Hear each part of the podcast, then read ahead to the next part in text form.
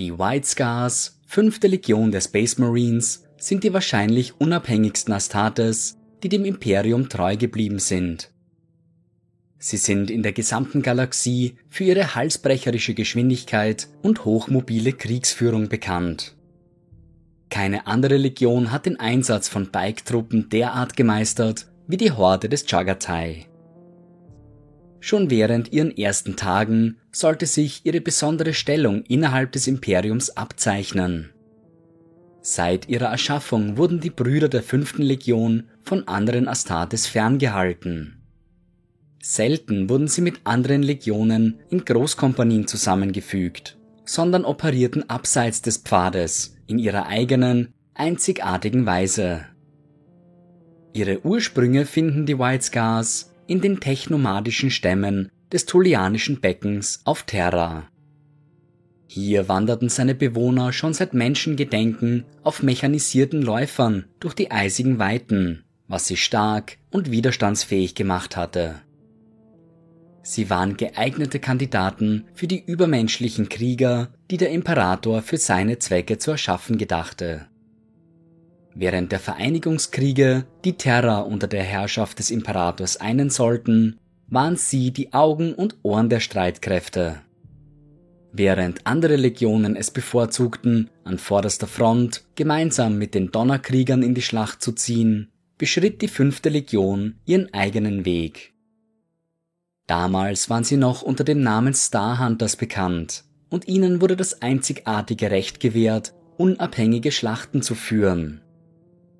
Sie streiften über die Oberfläche Terras, stets auf der Suche nach versteckten Bedrohungen, wie feindlichen Kriegsherren oder abtrünnigen Tyrannen. Damals bestand ihre Legion aus nicht mehr als einigen hundert Kriegern, die in kleinen Kadern von rund einem Dutzend Space Marines operierten. Große Teile ihrer Operationen fanden außerhalb des Reiches des Imperators statt, wo die Starhunters von einer gnadenlosen und kriegszerfressenen Landschaft erwartet wurden. Die Kriege während des großen Weltenbrandes hatten große Teile Terras als radioaktive Wüsten zurückgelassen, die kein normaler Mensch je hätte überleben können. Doch das Design des Imperators sollte sich bewähren und die fünfte Legion bereitete den Weg für die Armeen der Vereinigungskriege. Oft zogen sie der Hauptstreitmacht voraus stets auf der Suche nach neuen Feinden. Hatten sie dann eine Bedrohung ausgemacht, patrouillierten sie die Grenzen ihres Reiches, um nach möglichen Schwachstellen Ausschau zu halten. Diese wurden dann ohne Gnade ausgenutzt, und wenn dann die Donnerkrieger und anderen Astartes eintrafen, fanden sie in der Regel einen geschwächten Feind vor, der ohne große Mühen vernichtet werden konnte. Die ersten Rekruten des Turianischen Beckens eigneten sich hervorragend für diese Aufgabe, denn ihre Heimat hatte sie bestens auf die unwirtlichen Einsatzgebiete vorbereitet. Ihr Vermächtnis als technikbegabte Nomaden und Experten im Überleben machte sie zu idealen Spee- und Vorhuttruppen, eine Rolle, in der sich die Starhunters auszeichneten. Doch ihre Eigenwilligkeit und Unabhängigkeit hatte schon bei ihrer Erschaffung zu Bedenken geführt. Manche der engsten Berater und Generäle des Imperators gaben zu bedenken, dass sich diese Krieger weigern könnten, ihre Befehle anzunehmen. Es war offensichtlich, dass die fünfte Legion nur auf jene hörte, die ihren Respekt gewonnen hatten. Doch der Imperator hatte in seiner Voraussicht wohl erkannt, dass er in der Zukunft Krieger brauchen würde, die sich nicht von anderen beeinflussen ließen. Und ganz gleich, welche Vorurteile den Starhunters auch entgegengebracht wurden, niemand konnte abstreiten, dass sie herausragende Kämpfer waren. Und herausragende Kämpfer waren genau das, was der Imperator zu jener Zeit am dringendsten brauchte. Doch so entscheidend der Einsatz der fünften Legion in jenen Tagen auch gewesen sein mag, so wenig wird von ihnen in den imperialen Geschichtsbüchern berichtet. Ihre Taten brachten ihnen wenig Ehre ein, zumindest vom Rest des jungen Imperiums. Sie operierten größtenteils abgeschnitten von den restlichen Truppen. Hatten sie ihr blutiges Werk vollbracht, zogen sie weiter, während sich die Hauptstreitmacht zu einem ruhmreichen Sieg über den geschwächten Feind aufmachte. Die meisten Heldentaten der Starhunter sind schon längst in Vergessenheit geraten, wie die 83 Tage dauernde Schlacht in den Katakomben von Kadiru oder der Sturm auf die Festung Albion von Dubris. Doch die Starhunters hungerten nicht nach Anerkennung und nahmen die fehlenden Ehrungen mit stoischem Gleichmut hin.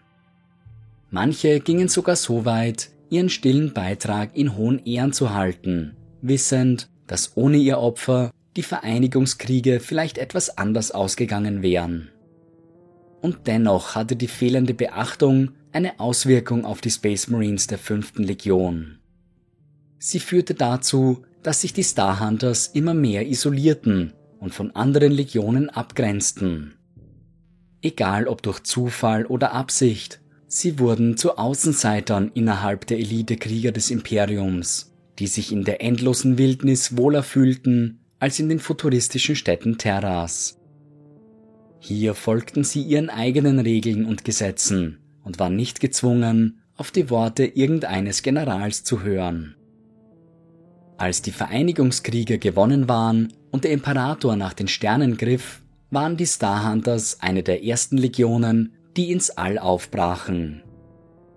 Aufgeteilt in hunderte kleine Kompanien machten sie sich auf den Weg, um nach den verlorenen Welten der Menschheit zu suchen. Es war eine dieser Kompanien unter der Leitung von Captain Cornelius Dure, die den Planeten Chthonia und damit den verschollenen Primarchen Horus entdeckte. Noch während seiner Zeit als Kriegsmeister sollte Horus die fünfte Legion als Pioniere in Erinnerung behalten und forderte sie regelmäßig als Speer für seine eigene Flotte an. Doch wie schon auf Terra sollte der große Kreuzzug den Starhunters keinen Ruhm einbringen. Erneut fanden sie sich außerhalb der Grenzen des Imperiums wieder, abgeschnitten vom Großteil der Streitkräfte und auf sich allein gestellt. Ihrer Tapferkeit tat dieser Umstand aber nichts ab, und so stellten sie sich selbst in der Unterzahl den Schrecken der Galaxie in den Weg. Wie schon während der Vereinigungskriege nutzten sie Überraschungsangriffe und schnelle Rückzüge, um ihre Feinde zu schwächen. Danach würden sie den Hauptflotten den Standort ihres Feindes übermitteln, damit diese den Rest erledigen konnten. Die Starhunter lebten nach dem Motto, dass jeder Tag ein neuer Sieg war. Das Überleben im Angesicht des Unmöglichen war eine Herausforderung, die die fünfte Legion nur zu bereitwillig annahm. Für einen Sieg waren sie bereit, jedes Opfer zu bringen. Eine Einstellung, die sehr bald schon ihre Spuren zeigen sollte. Jeder Kampf brachte Verluste mit sich, die die Starhunters nicht ausgleichen konnten. Jeder einzelne Gefallene lastete schwer auf der Legion, die sich abseits der üblichen Versorgungswege befand. Langsam aber stetig wurde die fünfte Legion von ihrer sturen Entscheidung, der Menschheit den Weg zu den Sternen zu ebnen, aufgezehrt. Andere Legionen um Hilfe zu bitten, war für die Starhunters keine Option, die eher dem endgültigen Tod ins Auge sehen würden, als sich diese Schwäche einzugestehen. Doch Glück oder Schicksal war auf der Seite der fünften Legion, denn eine Flotte der Luna Wolves, angeführt von Horus und dem Imperator selbst, hatten auf dem Planeten Chogoris eine Entdeckung gemacht. Kurz nachdem der Imperator die Generäle seiner Armeen erschaffen hatte, wurden ihre Geburtskapseln durch dunkle Kräfte in die Galaxie hinausgeschleudert. Ein jeder dieser Primarchen fand sich auf einer anderen Welt wieder, sich ihres Schicksals oft nicht bewusst. Jagatai Khan, der Primarch der White Scars, fand sich auf dem Planeten Mundus Planus wieder, den Einwohnern besser bekannt als Chogoris. Technologisch betrachtet war die Welt anderen imperialen Planeten weit unterlegen. Sie hatten gerade erst wieder damit begonnen, Schießpulver in ihre Streitkräfte zu integrieren. Chogoris wurde in einer feudalen Aristokratie regiert, an deren Spitze ein Monarch stand, der als Palatine bekannt war. Chagatai wurde bereits kurz nach seiner Ankunft auf dem Planeten entdeckt und in die Obhut des Anführers eines kleinen nomadischen Stammes übergeben. On Khan adoptierte den außergewöhnlichen Jungen und behandelte ihn wie sein eigenes Fleisch und Blut. Doch das Schicksal traf den jungen Chagatai hart, als sein Adoptivvater von einem rivalisierenden Stamm, den Kurayet, ermordet wurde. Die Tradition des Planeten verlangte, dass solch eine Tat gerecht werden musste. Also versammelte Chagatai so viele fähige Männer seines Stammes um sich, wie er nur konnte, und zog gegen die Kurayet in die Schlacht. Ein anderer als Chagatai Khan hätte damit einen endlosen Zirkel an Hass und Vergeltung ausgelöst. Rache würde auf Rache folgen, eine Tat würde die nächste rechtfertigen, und die beiden Stämme würden sich jahrhundertelang im Krieg befinden.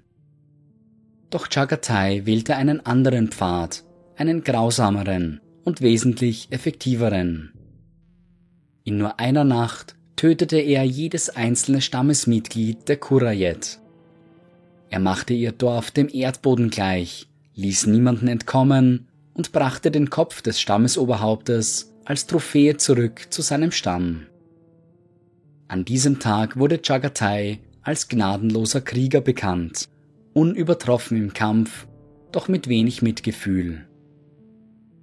Im Anschluss an diesen Sieg wurde Chagatai zum Khan seines Stammes ernannt woraufhin er schwor, sämtliche Stämme des Planeten zu vereinen und den endlosen Kriegen ein Ende zu bereiten. Er begann seinen Streitzug, griff einen rivalisierenden Stamm nach dem nächsten an und bot ihnen eine simple Wahl. Sie könnten unter seiner Herrschaft leben oder hier und jetzt sterben. Sein Ruf und seine Taten waren dem jungen Khan bereits vorausgeeilt so dass nur wenige so töricht waren, sein Angebot auszuschlagen. Chagatai war jedoch kein kriegshungriger Tyrann, so dass er jene, die sich freiwillig an seine Seite stellten, mit großem Respekt behandelte. Er positionierte sie in führenden Rollen, um so seine eigene Rolle als Khan zu festigen. Die Stammesmitglieder der anderen Stämme wurden in seinen eigenen integriert wodurch dieser schnell an Größe und Einfluss gewann. Auch wenn Chagatai die alten Riten und Gepflogenheiten Chogoris respektierte, hatte er dennoch begonnen, einige Neuerungen einzuführen. Unter anderem führte er eine allgemeine Wehrpflicht ein, in der alle Mitglieder seines Stammes Seite an Seite kämpften, ungeachtet ihrer Herkunft. Auch in ihrem täglichen Leben sorgte Chagatai dafür, dass sich die ehemaligen Mitglieder unterschiedlicher Stämme vermischten.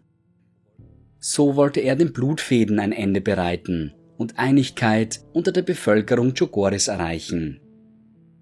Und so zog Chagatai über den Planeten und nach nur wenigen Jahren war es ihm gelungen, Chogoris unter seiner Führung zu vereinen.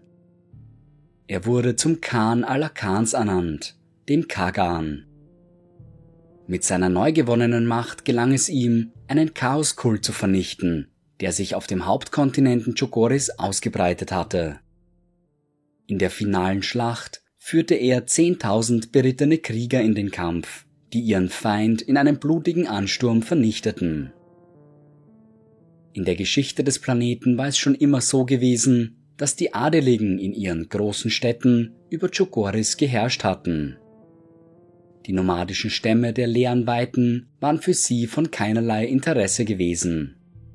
Sie waren Primitive, mit denen man sich nicht abzugeben brauchte. Die Verachtung gegenüber den Stammesbewohnern ging sogar so weit, dass die Adeligen Jagdveranstaltungen aufstellten, um einen Gefangenen zu Tode zu hetzen. Nachdem Chagatai Khan die Stämme der Steppe vereint hatte, wurde er von einer plötzlichen Lawine überrascht und unter ihr begraben.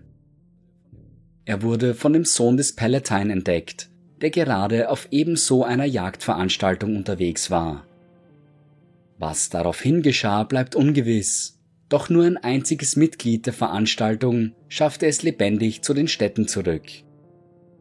Bei sich trug er den abgetrennten Kopf des Sohnes mit einer Nachricht, die besagte, die Einwohner der Steppe sind nicht länger euer. Der Monarch war außer sich vor Wut ließ seine Armeen aufstellen und zog gegen die vermutlichen Wilden der Steppe in den Krieg. Er verließ sich auf die schwer gepanzerten Soldaten seiner Armee und war überzeugt, dass die Steppenbewohner keinerlei Gefahr für sie darstellen würden. Doch in seinem Hochmut hatte er die Fähigkeiten Chagatais unterschätzt, der seine Krieger mit nie dagewesener Wildheit in die Schlacht führte. Die schwer gepanzerten, aber schwerfälligen Truppen des Monarchen hatten keinerlei Chance gegen die agilen Einheiten des Khan. Nach einem Tag und einer Nacht war die Armee des Monarchen geschlagen. Er selbst entkam dem Gemetzel nur knapp, wurde jedoch auf dem Rückzug von Chagatais Truppen gestellt und hingerichtet. So begann Chagatais Feldzug gegen die Städte Chogoris. Er setzte dieselbe Taktik ein wie schon damals in der Steppe. Einer jeden Stadt wurde die Wahl gelassen, sich ihm anzuschließen oder vernichtet zu werden. Chagatai war kein Mann der Täuschung oder der Hinterlist, seine Absichten waren klar und deutlich zu sehen. Wenn er versprach, eine Stadt zu verschonen, sollte sie sich ergeben, so tat er dies auch. Mit solcher Direktheit konfrontiert, gab es kaum jemanden, der sich dem Kagan zu widersetzen wagte. Und so, nach nur 20 Jahren, war es Chagatai gelungen, den gesamten Planeten unter seiner Führung zu vereinen. Er beendete die Kriege unter den Bewohnern mit einem simplen Versprechen. Wer sich nicht an seine Gesetze hielt, wurde vernichtet. Was aus Chogoris geworden wäre, hätte der Kagan die Chance gehabt, es nach seinem Wunsch zu formen, bleibt unbekannt. Denn nur kurze Zeit nachdem er die Welt vereint hatte, traf der Imperator auf Chogoris ein. Die Entscheidung, sich dem Imperator zu unterwerfen und als sein General zu dienen, war Chagatai nicht leicht gefallen. Die imperialen Geschichtsbücher schreiben zwar, dass der Khan bereitwillig und mit Freuden vor seinem Vater niederkniete. Doch die Tagebücher des Khans erzählen eine andere Geschichte. Es scheint vielmehr so, als dass Chagatai erkannte, welche Konsequenzen es haben würde, sollte er sich weigern, den Imperator zu begleiten.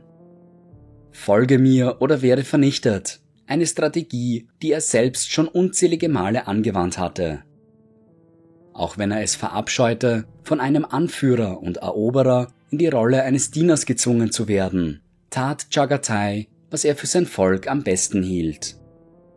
Dabei verhandelte er mit dem Imperator, um zu gewährleisten, dass die Bewohner seiner Heimatwelt fair und gerecht behandelt wurden.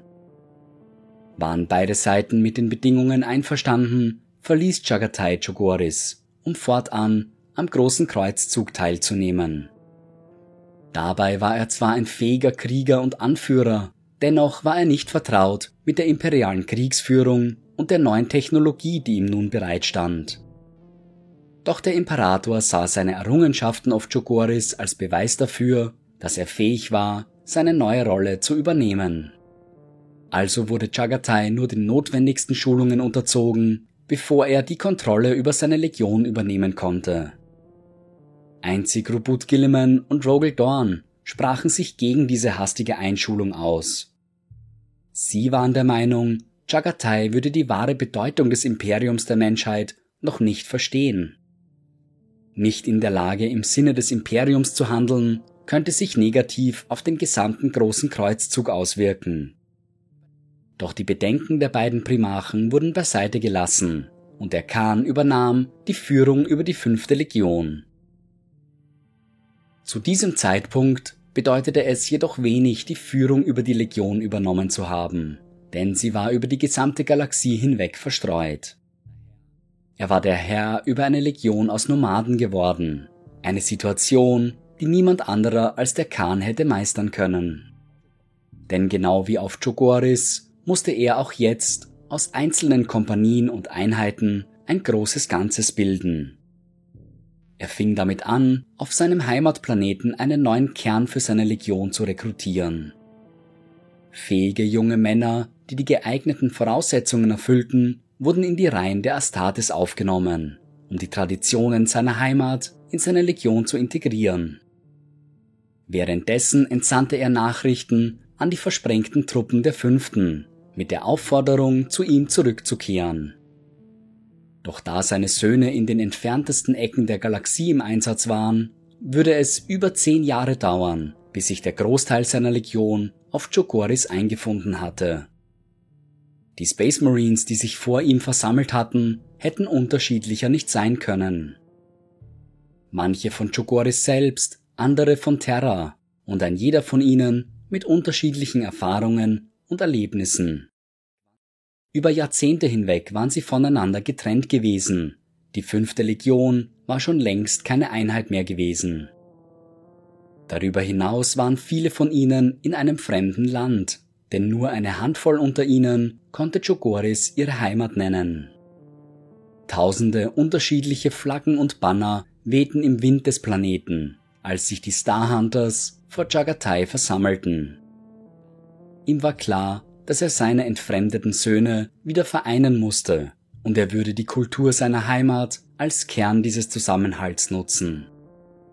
Sein erster Schritt war es also, ein gemeinsames Ritual durchzuführen, ein Ritual, das auf Chogoris wohl bekannt war. Die Blutung, auch als der Aufstieg bekannt, war ein einfaches Ritual, das eng mit der schamanistischen Vergangenheit des Planeten verknüpft war. Ein jeder der 50.000 anwesenden Astartes schnitt sich mit seinem Messer tief in das eigene Gesicht, um so Narben zu erzeugen, die ihre Loyalität symbolisierten. Früher war diese Praxis verwendet worden, um die Stammeszugehörigkeit der Ureinwohner anzuzeigen. Heute war sie ein Symbol der Einheit. Nachdem sie ihr Blut vergossen hatten, folgte der zweite Teil des Rituals. Ein jeder hatte einen neuen Namen zu wählen, der sein neues Leben als Teil der White Scars symbolisierte. Wer oder was sie auch bislang gewesen sein mochten, hatte keine Bedeutung mehr. Ab heute gehörten ihre Leben dem Kagan. Welche Namen sie sich aussuchten, spielte dabei keinerlei Rolle. Jene, die sich damals auf Chogoris versammelten, wählten meist Namen, die an ihre früheren Taten erinnerten, während spätere Rekruten traditionelle chogorische Namen wählten, um somit ihren Primachen zu ehren. Solche Zeremonien wurden auf Chogoris schon seit Jahrhunderten angewandt, um die Bindung zwischen den Stammesmitgliedern zu stärken. Chagatai war sich der Kraft solcher Rituale bewusst. Sie stärkten die Seelen der Krieger und banden sie an ihre Brüder. Er übergab seinen Söhnen auch Schriftrollen, die ihnen die Traditionen und Wege Chogoris beibringen sollten. Sie enthielten Lehren über Kalligraphie, der Jagd und Erzählungen über die Geschichte des Planeten. Chagatai formte die Wege seiner Heimat in die Kernpunkte seiner Legion um, machte sie zu den Doktrinen, nach denen sich ein Mitglied der Wild Scars zu richten hatte. Später, als Robut Gilliman seinen Codex Astartes veröffentlichen sollte, kam es zu regelmäßigen Konflikten zwischen den imperiumsnahen Primachen und dem großen Khan. Chagatai würde sich weigern, die alten Wege aufzugeben und bestand darauf, seine Legion so zu führen, wie er es für richtig hielt. Seine Söhne durch das Ritual des Aufstiegs zu vereinen, war nur der erste Schritt gewesen, denn Jagatai wusste, dass Rituale und Zeremonien nichts bedeuteten, wenn ihnen keine Taten folgten. So führte er die vereinigten White Scars in ihre erste gemeinsame Schlacht. Er hatte dazu die gesetzlosen Planeten des Kolan-Kreises ausgewählt. Diese Region war schon vor einiger Zeit entdeckt worden und erste Berichte deuteten auf zahlreiche abtrünnige Splittergruppen der Menschheit sowie einigen Xenos-Gruppen hin. Jede einzelne dieser Welten war eine Prüfung für die Legionäre, denn sie alle hatten ihre eigenen Schwierigkeiten und Hindernisse. Doch Jagatai hatte diese Kriegsschauplätze mit Bedacht ausgewählt, denn keiner ihrer Feinde konnte durch eine einzelne Kompanie besiegt werden. Sie würden als vereinte Legion arbeiten müssen, um ihre Feinde zu überkommen. Er setzte seine Offiziere, die er auf Chogoris ausgewählt hatte, in den unterschiedlichsten Kompanien als Führungsoffiziere ein. Diese Keshik sollten die Lehren und Traditionen Chogoris unter den Marines verbreiten und als Vorbild für andere dienen.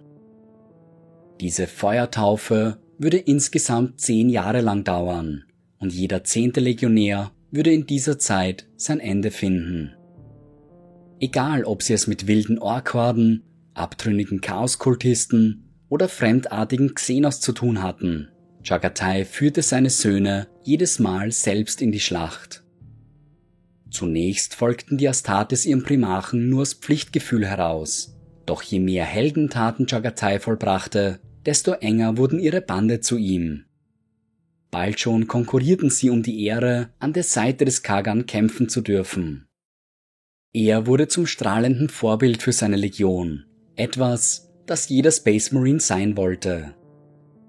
Sie folgten nicht dem vagen Traum des Imperiums der Menschheit, nicht den Versprechungen des Imperators, sondern einzig und allein ihrem Khan. Zu jener Zeit war es noch undenkbar, dass sich ein Primarch vom heiligen Licht des Imperators abwenden würde. Also wurde diese bedingungslose Loyalität Chagatai gegenüber nicht als Problem angesehen. Nachdem die jahrelangen Kämpfe endlich vorüber waren, nutzte Chagatai die Welten des Kolan-Kreises, um seine eigene Legion zu verstärken.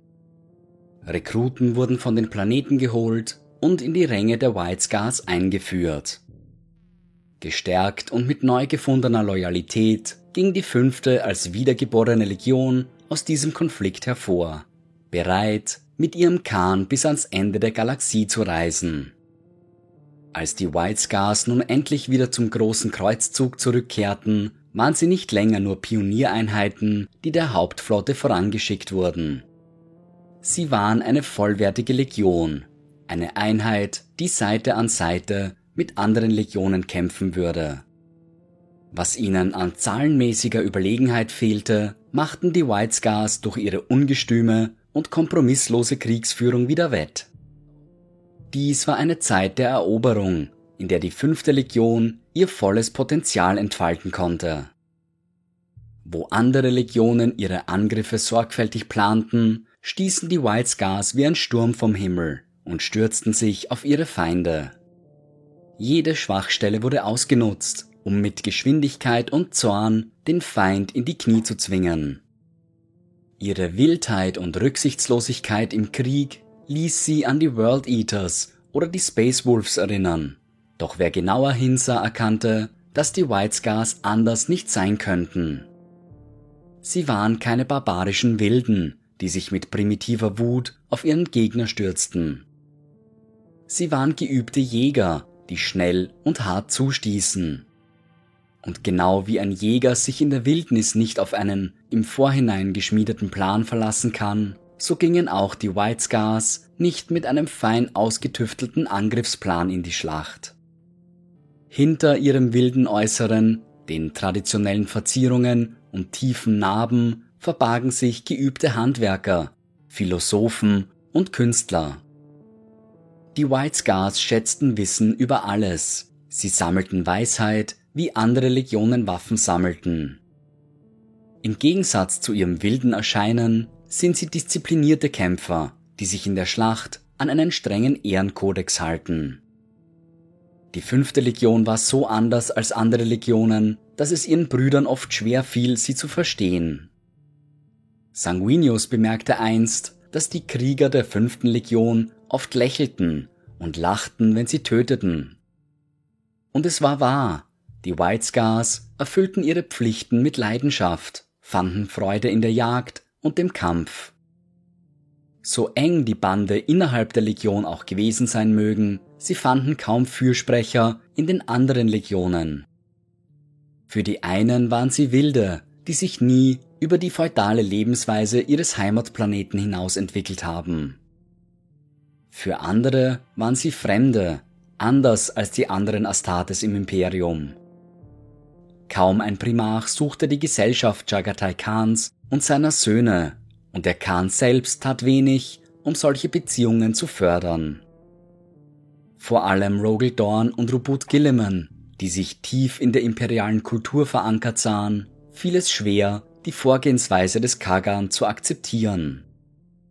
In ihren Augen mangelte es den White Scars an Disziplin und taktischem Verständnis. Entsprechend selten waren also die Gelegenheiten, in denen sie Seite an Seite mit ihnen kämpften. Von all seinen Brüdern stand Chagatai wahrscheinlich Magnus dem Roten am nächsten. Beide sahen sich als Außenseiter unter ihren Brüdern, beide schätzten Integrität und brutale Ehrlichkeit. Auch Horus und Sanguinius standen dem Kagan nahe, der eine, weil er das Talent Chagatais zu schätzen wusste, der andere, weil er all seine Brüder gleichermaßen zu lieben schien.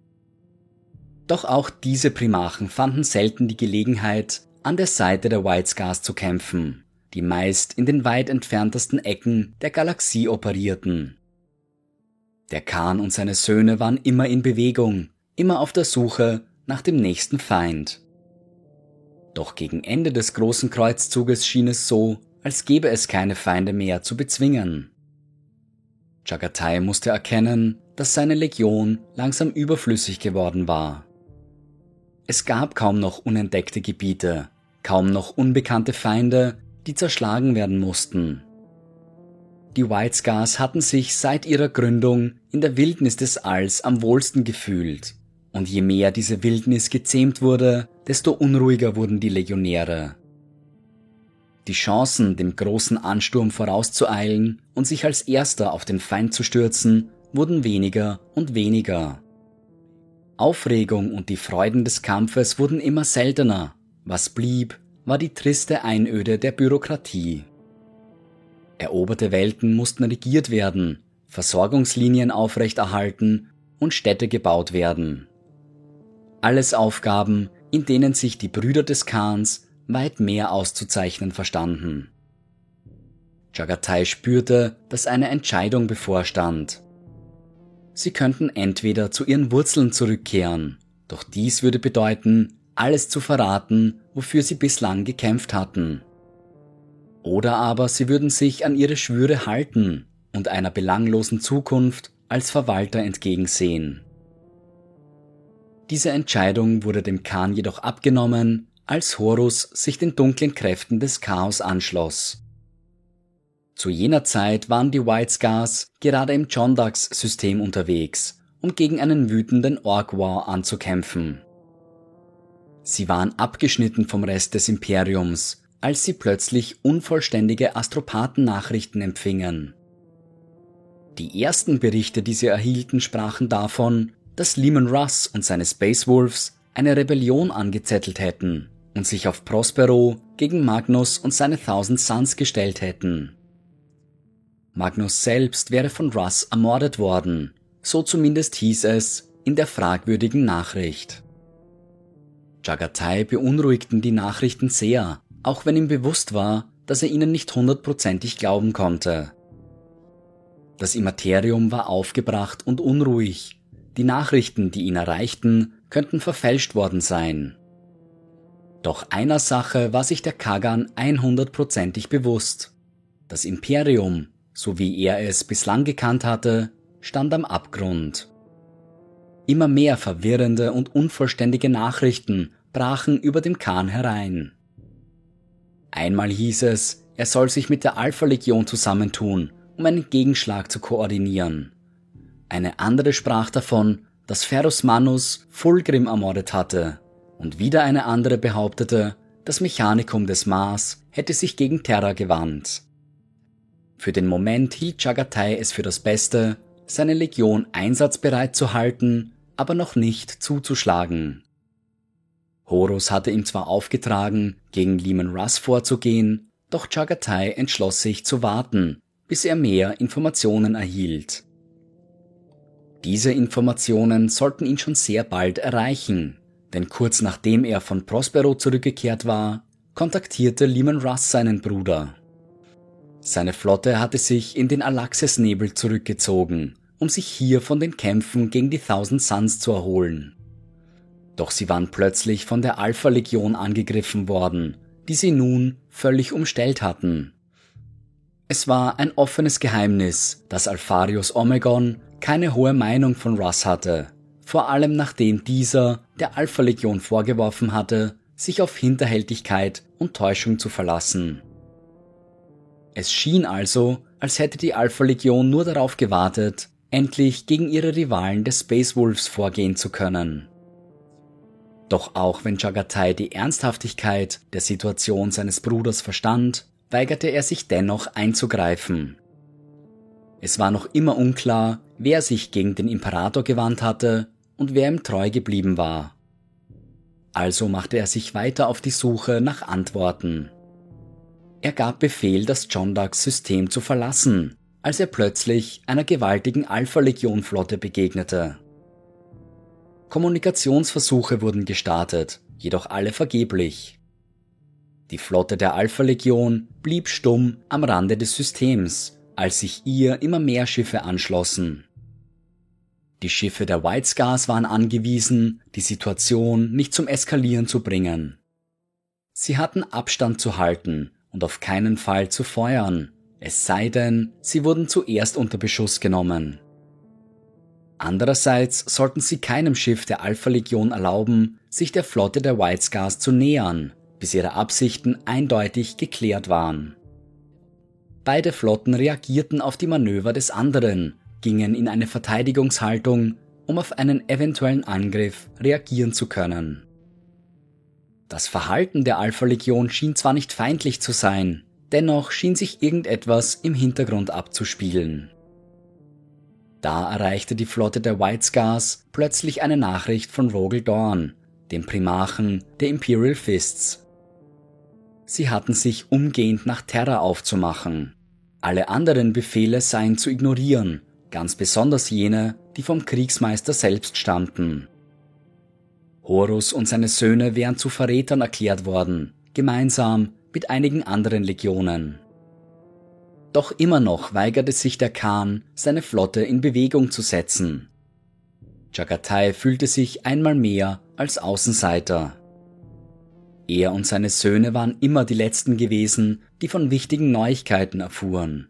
Und auch diesmal hatte sie niemand von den Geschehnissen informiert. Sie mussten sich einmal mehr auf sich selbst verlassen, so wie sie es schon die letzten Jahrzehnte getan hatten.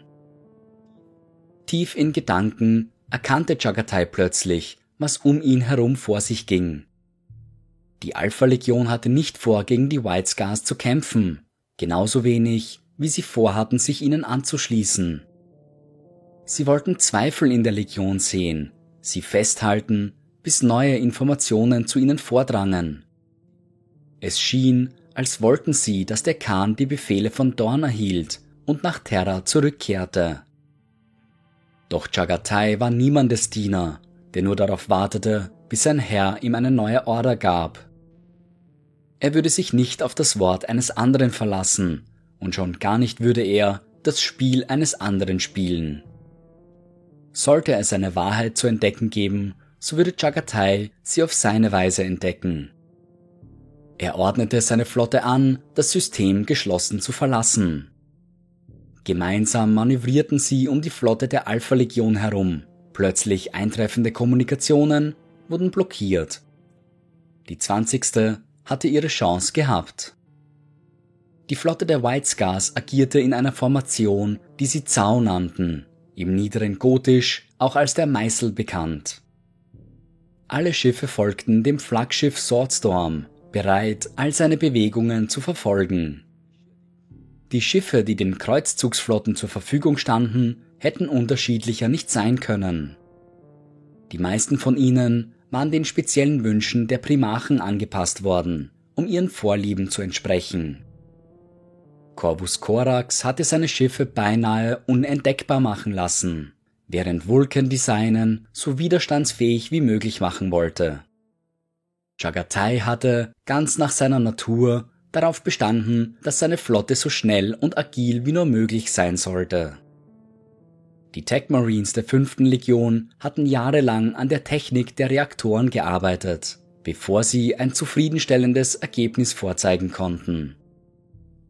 Doch diese Ergebnisse kamen nicht ohne Kosten, denn mehr als einmal hatten sich die Schützen der Schiffe über die geringe Reichweite der Laserlanzen beschwert. Auch trugen die Schiffe der White Scars wesentlich weniger Truppen oder Landungskapseln als die anderer Legionen. Doch diese Nachteile spielten in der Kriegsführung der wilden Reiter Chogoris keine große Rolle. Der Khan war sehr bedacht darauf gewesen, diese speziellen Modifikationen nicht außerhalb der Kriegszonen einzusetzen. Da nur die wenigsten Legionen je mit den White Scars zusammengearbeitet hatten, waren die modifizierten Antriebe ihrer Schiffe so gut wie unbekannt. Diesen Vorteil wollte er sich zunutze machen. Als die Flotte der White Scars sich in Bewegung setzte, wurden ihre Bewegungen von den Schiffen der Alpha Legion nachgeahmt. Sie waren stets bemüht, die fünfte am Verlassen des Systems zu hindern, wobei sie sich langsam näher heranwagten. Als sie sich in Reichweite ihrer Laserlanzen befanden, versuchte die Alpha Legion ein letztes Mal einen Vox-Kanal zu den White Scars aufzubauen. Doch einmal mehr wurden sie ignoriert, die Zeit für Gespräche war vorüber. Also begannen die Schiffe der Alpha Legion das Feuer zu eröffnen. Es war kein gezieltes Feuer, das einzelne Schiffe herauspicken sollte, sondern großflächiges Sperrfeuer, das einen Ausbruchsversuch verhindern sollte. Andere Primachen hätten auf solch eine Provokation mit einem Gegenangriff reagiert, der beiden Seiten schwere Verluste zugefügt hätte. Jagatai hatte jedoch andere Pläne. Er ließ seine Flotte wieder ins Herz des Systems zurückziehen, mitten in den Gravitationssog seines Kerns. Die Formation der White Scars schien auseinanderzubrechen, als sich eines nach dem anderen von dem Gravitationssog mitreißen ließ. Sie drifteten durch das System scheinbar ohne Kontrolle über ihre Schiffe. Die Alpha-Legion fächerte sich auf, um die Verfolgung aufzunehmen, ein Fehler, den sie schon sehr bald bereuen sollten. Gerade als die Schiffe der White Scars zu völligem Stillstand gekommen waren, schaltete die gesamte Flotte auf Angriffsgeschwindigkeit und änderte ihren Kurs. Aus dem scheinbar unkoordinierten Rückzug war mit einem Mal eine Speerspitze geworden, die bereit zum Angriff war. Die außergewöhnliche Geschwindigkeit der Flotte der Fünften erlaubte es ihnen, binnen weniger Augenblicke in Formation zu gehen. Sie stießen durch die Formation der Alpha-Legion und nahmen jedes Schiff der Verräter unter Beschuss, das ihnen zu nahe kam. Drei der größeren Zerstörer der 20. Legion wurden beinahe augenblicklich vernichtet, als sie keine Zeit hatten, auf das ungewöhnliche Manöver zu reagieren. Die Formation der Alpha-Legion war gebrochen und sie hatten Schwierigkeiten, auf den Angriff zu reagieren.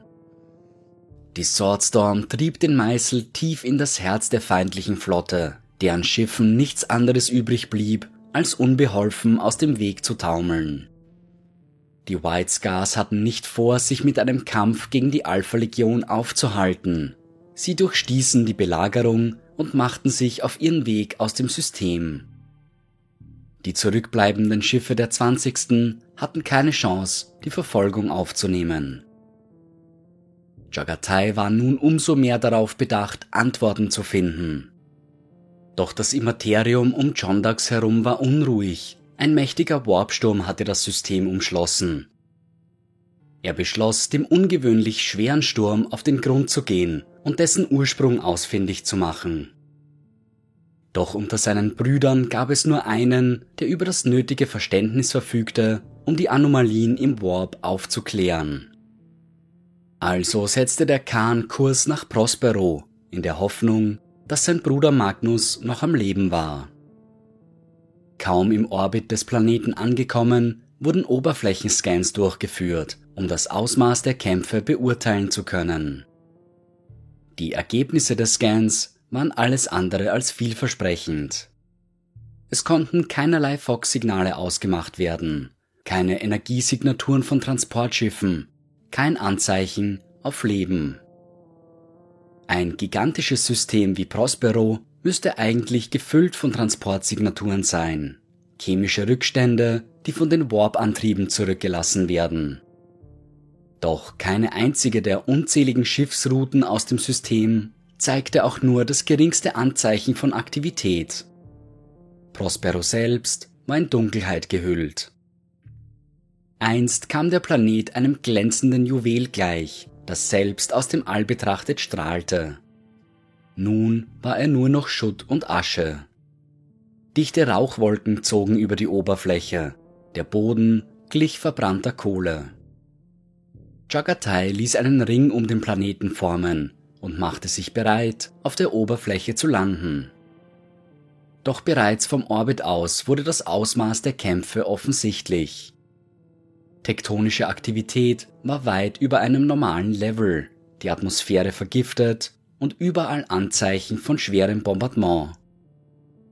Die Welt musste vom Orbit aus unter Beschuss genommen worden sein, bevor die Kämpfe auf der Oberfläche ausgebrochen waren. Ein seltsames Energiefeld in der obersten Atmosphäre machte das Landen auf dem Planeten unmöglich, weder per Transportschiffen noch per Droppods. Doch Jagatai ließ sich von seinem Vorhaben nicht abhalten, also teleportierte er sich mit seiner Leibwache aus zwölf Terminatoren auf die Oberfläche.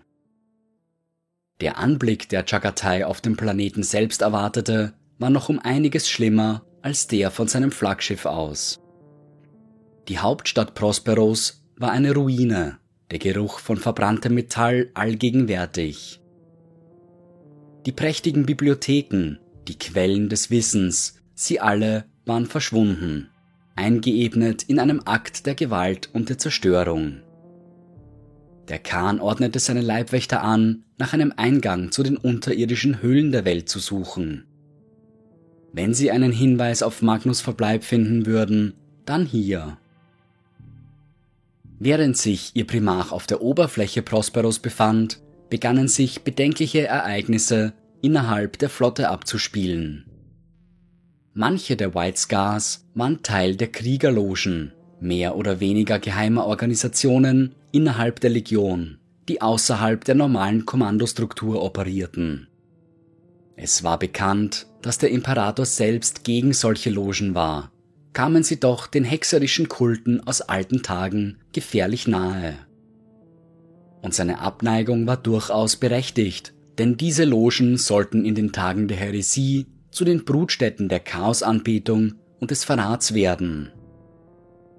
Weit verbreitet unter den Legionen gab es auch unter den White Scars Mitglieder solcher Logen, die beschlossen hatten, das Schicksal ihrer Legion in die eigenen Hände zu nehmen.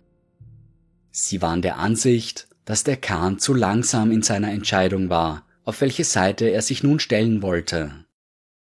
Also nahmen sie ihm diese Entscheidung ab und stellten sich im Geheimen auf Horus Seite. Durch Verbindungsmänner hielten sie Kontakt zu den restlichen Verrätern aufrecht, um über den Verlauf der Rebellion informiert zu bleiben. Anführer dieser Loge war Hasik Noyan Khan, der das Kommando über das Flaggschiff der Legion innehatte, während sich ihr Primarch auf Prospero befand. Er begann Personal zwischen den Schiffen der Flotte auszutauschen und Mitglieder der Loge in wichtige Positionen zu setzen. Shiban Khan, Kommandeur der Brotherhood of the Storm, erkannte die Absicht Hasiks und versuchte seine Kameraden zu warnen. Doch vergeblich verfügte Hasik doch über wesentlich höheres Ansehen als er selbst.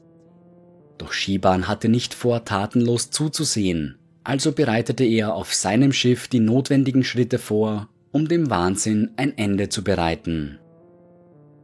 Währenddessen hatte Chagatai auf Prospero Schwierigkeiten, durch die Ruinen der Stadt zu navigieren. Von den einst prächtigen Gebäuden aus Glas und Kristallen war nur noch Staub geblieben. Der Khan wollte seinen Augen nicht trauen. Er hatte Lehman Russ schon immer geteilte Gefühle entgegengebracht.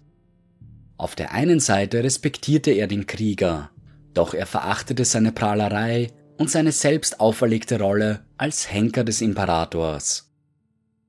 Doch dass sein Bruder zu solch einer Tat in der Lage gewesen wäre, hätte sich Chagatai nie ausmalen können. Doch die Beweise lagen überall um ihn herum. Es gab keinen Zweifel daran, was sich auf Prospero abgespielt hatte. Je weiter sie ins Herz der Hauptstadt vordrangen, desto deutlicher wurden die Zeichen von erbitterten Kämpfen.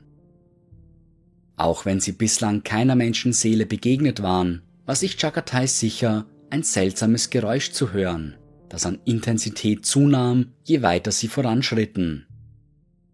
Es klang wie das Schlagen übergroßer Insektenflügeln, ein ständiges Surren und Brummen.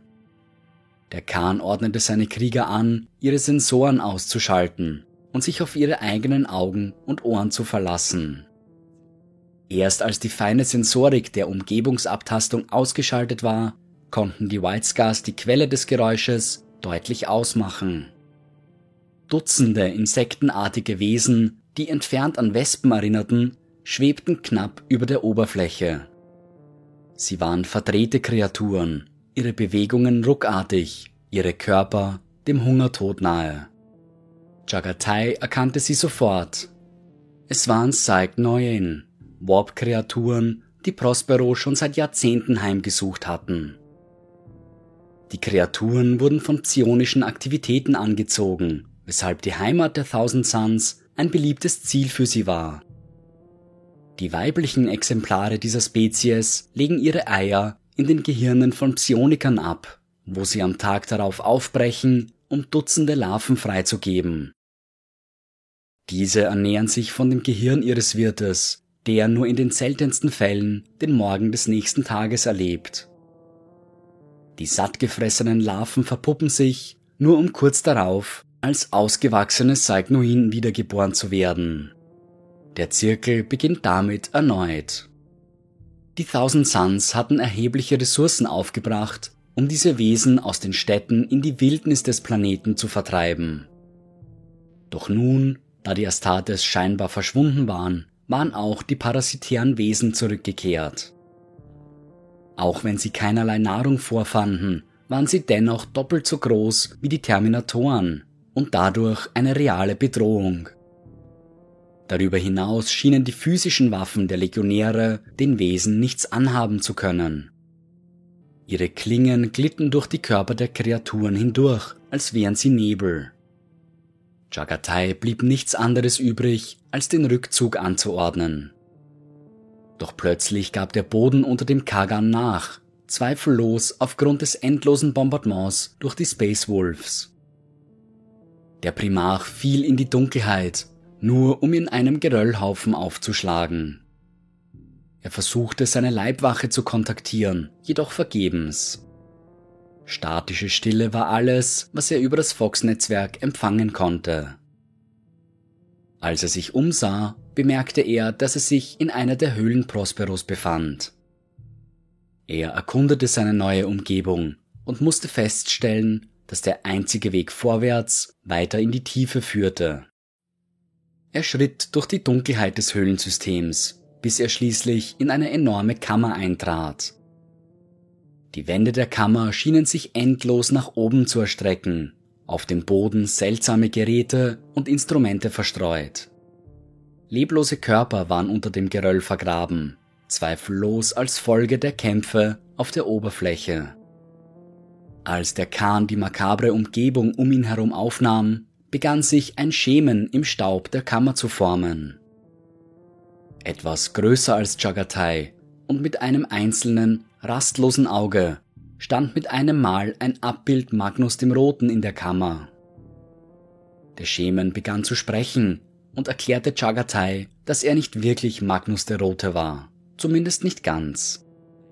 Er sei ein Überbleibsel des Roten Königs, ein Splitter seiner psionischen Macht, ein Teil seiner Seele. Das Abbild begann von den Ereignissen auf Prospero zu berichten, davon, dass Magnus sich dem Edikt seines Vaters widersetzt hatte. Die Zerstörung seiner Heimat sei das Resultat des Übermutes Magnus gewesen, der darauf bestanden hatte, den Imperator auf psionische Weise zu kontaktieren.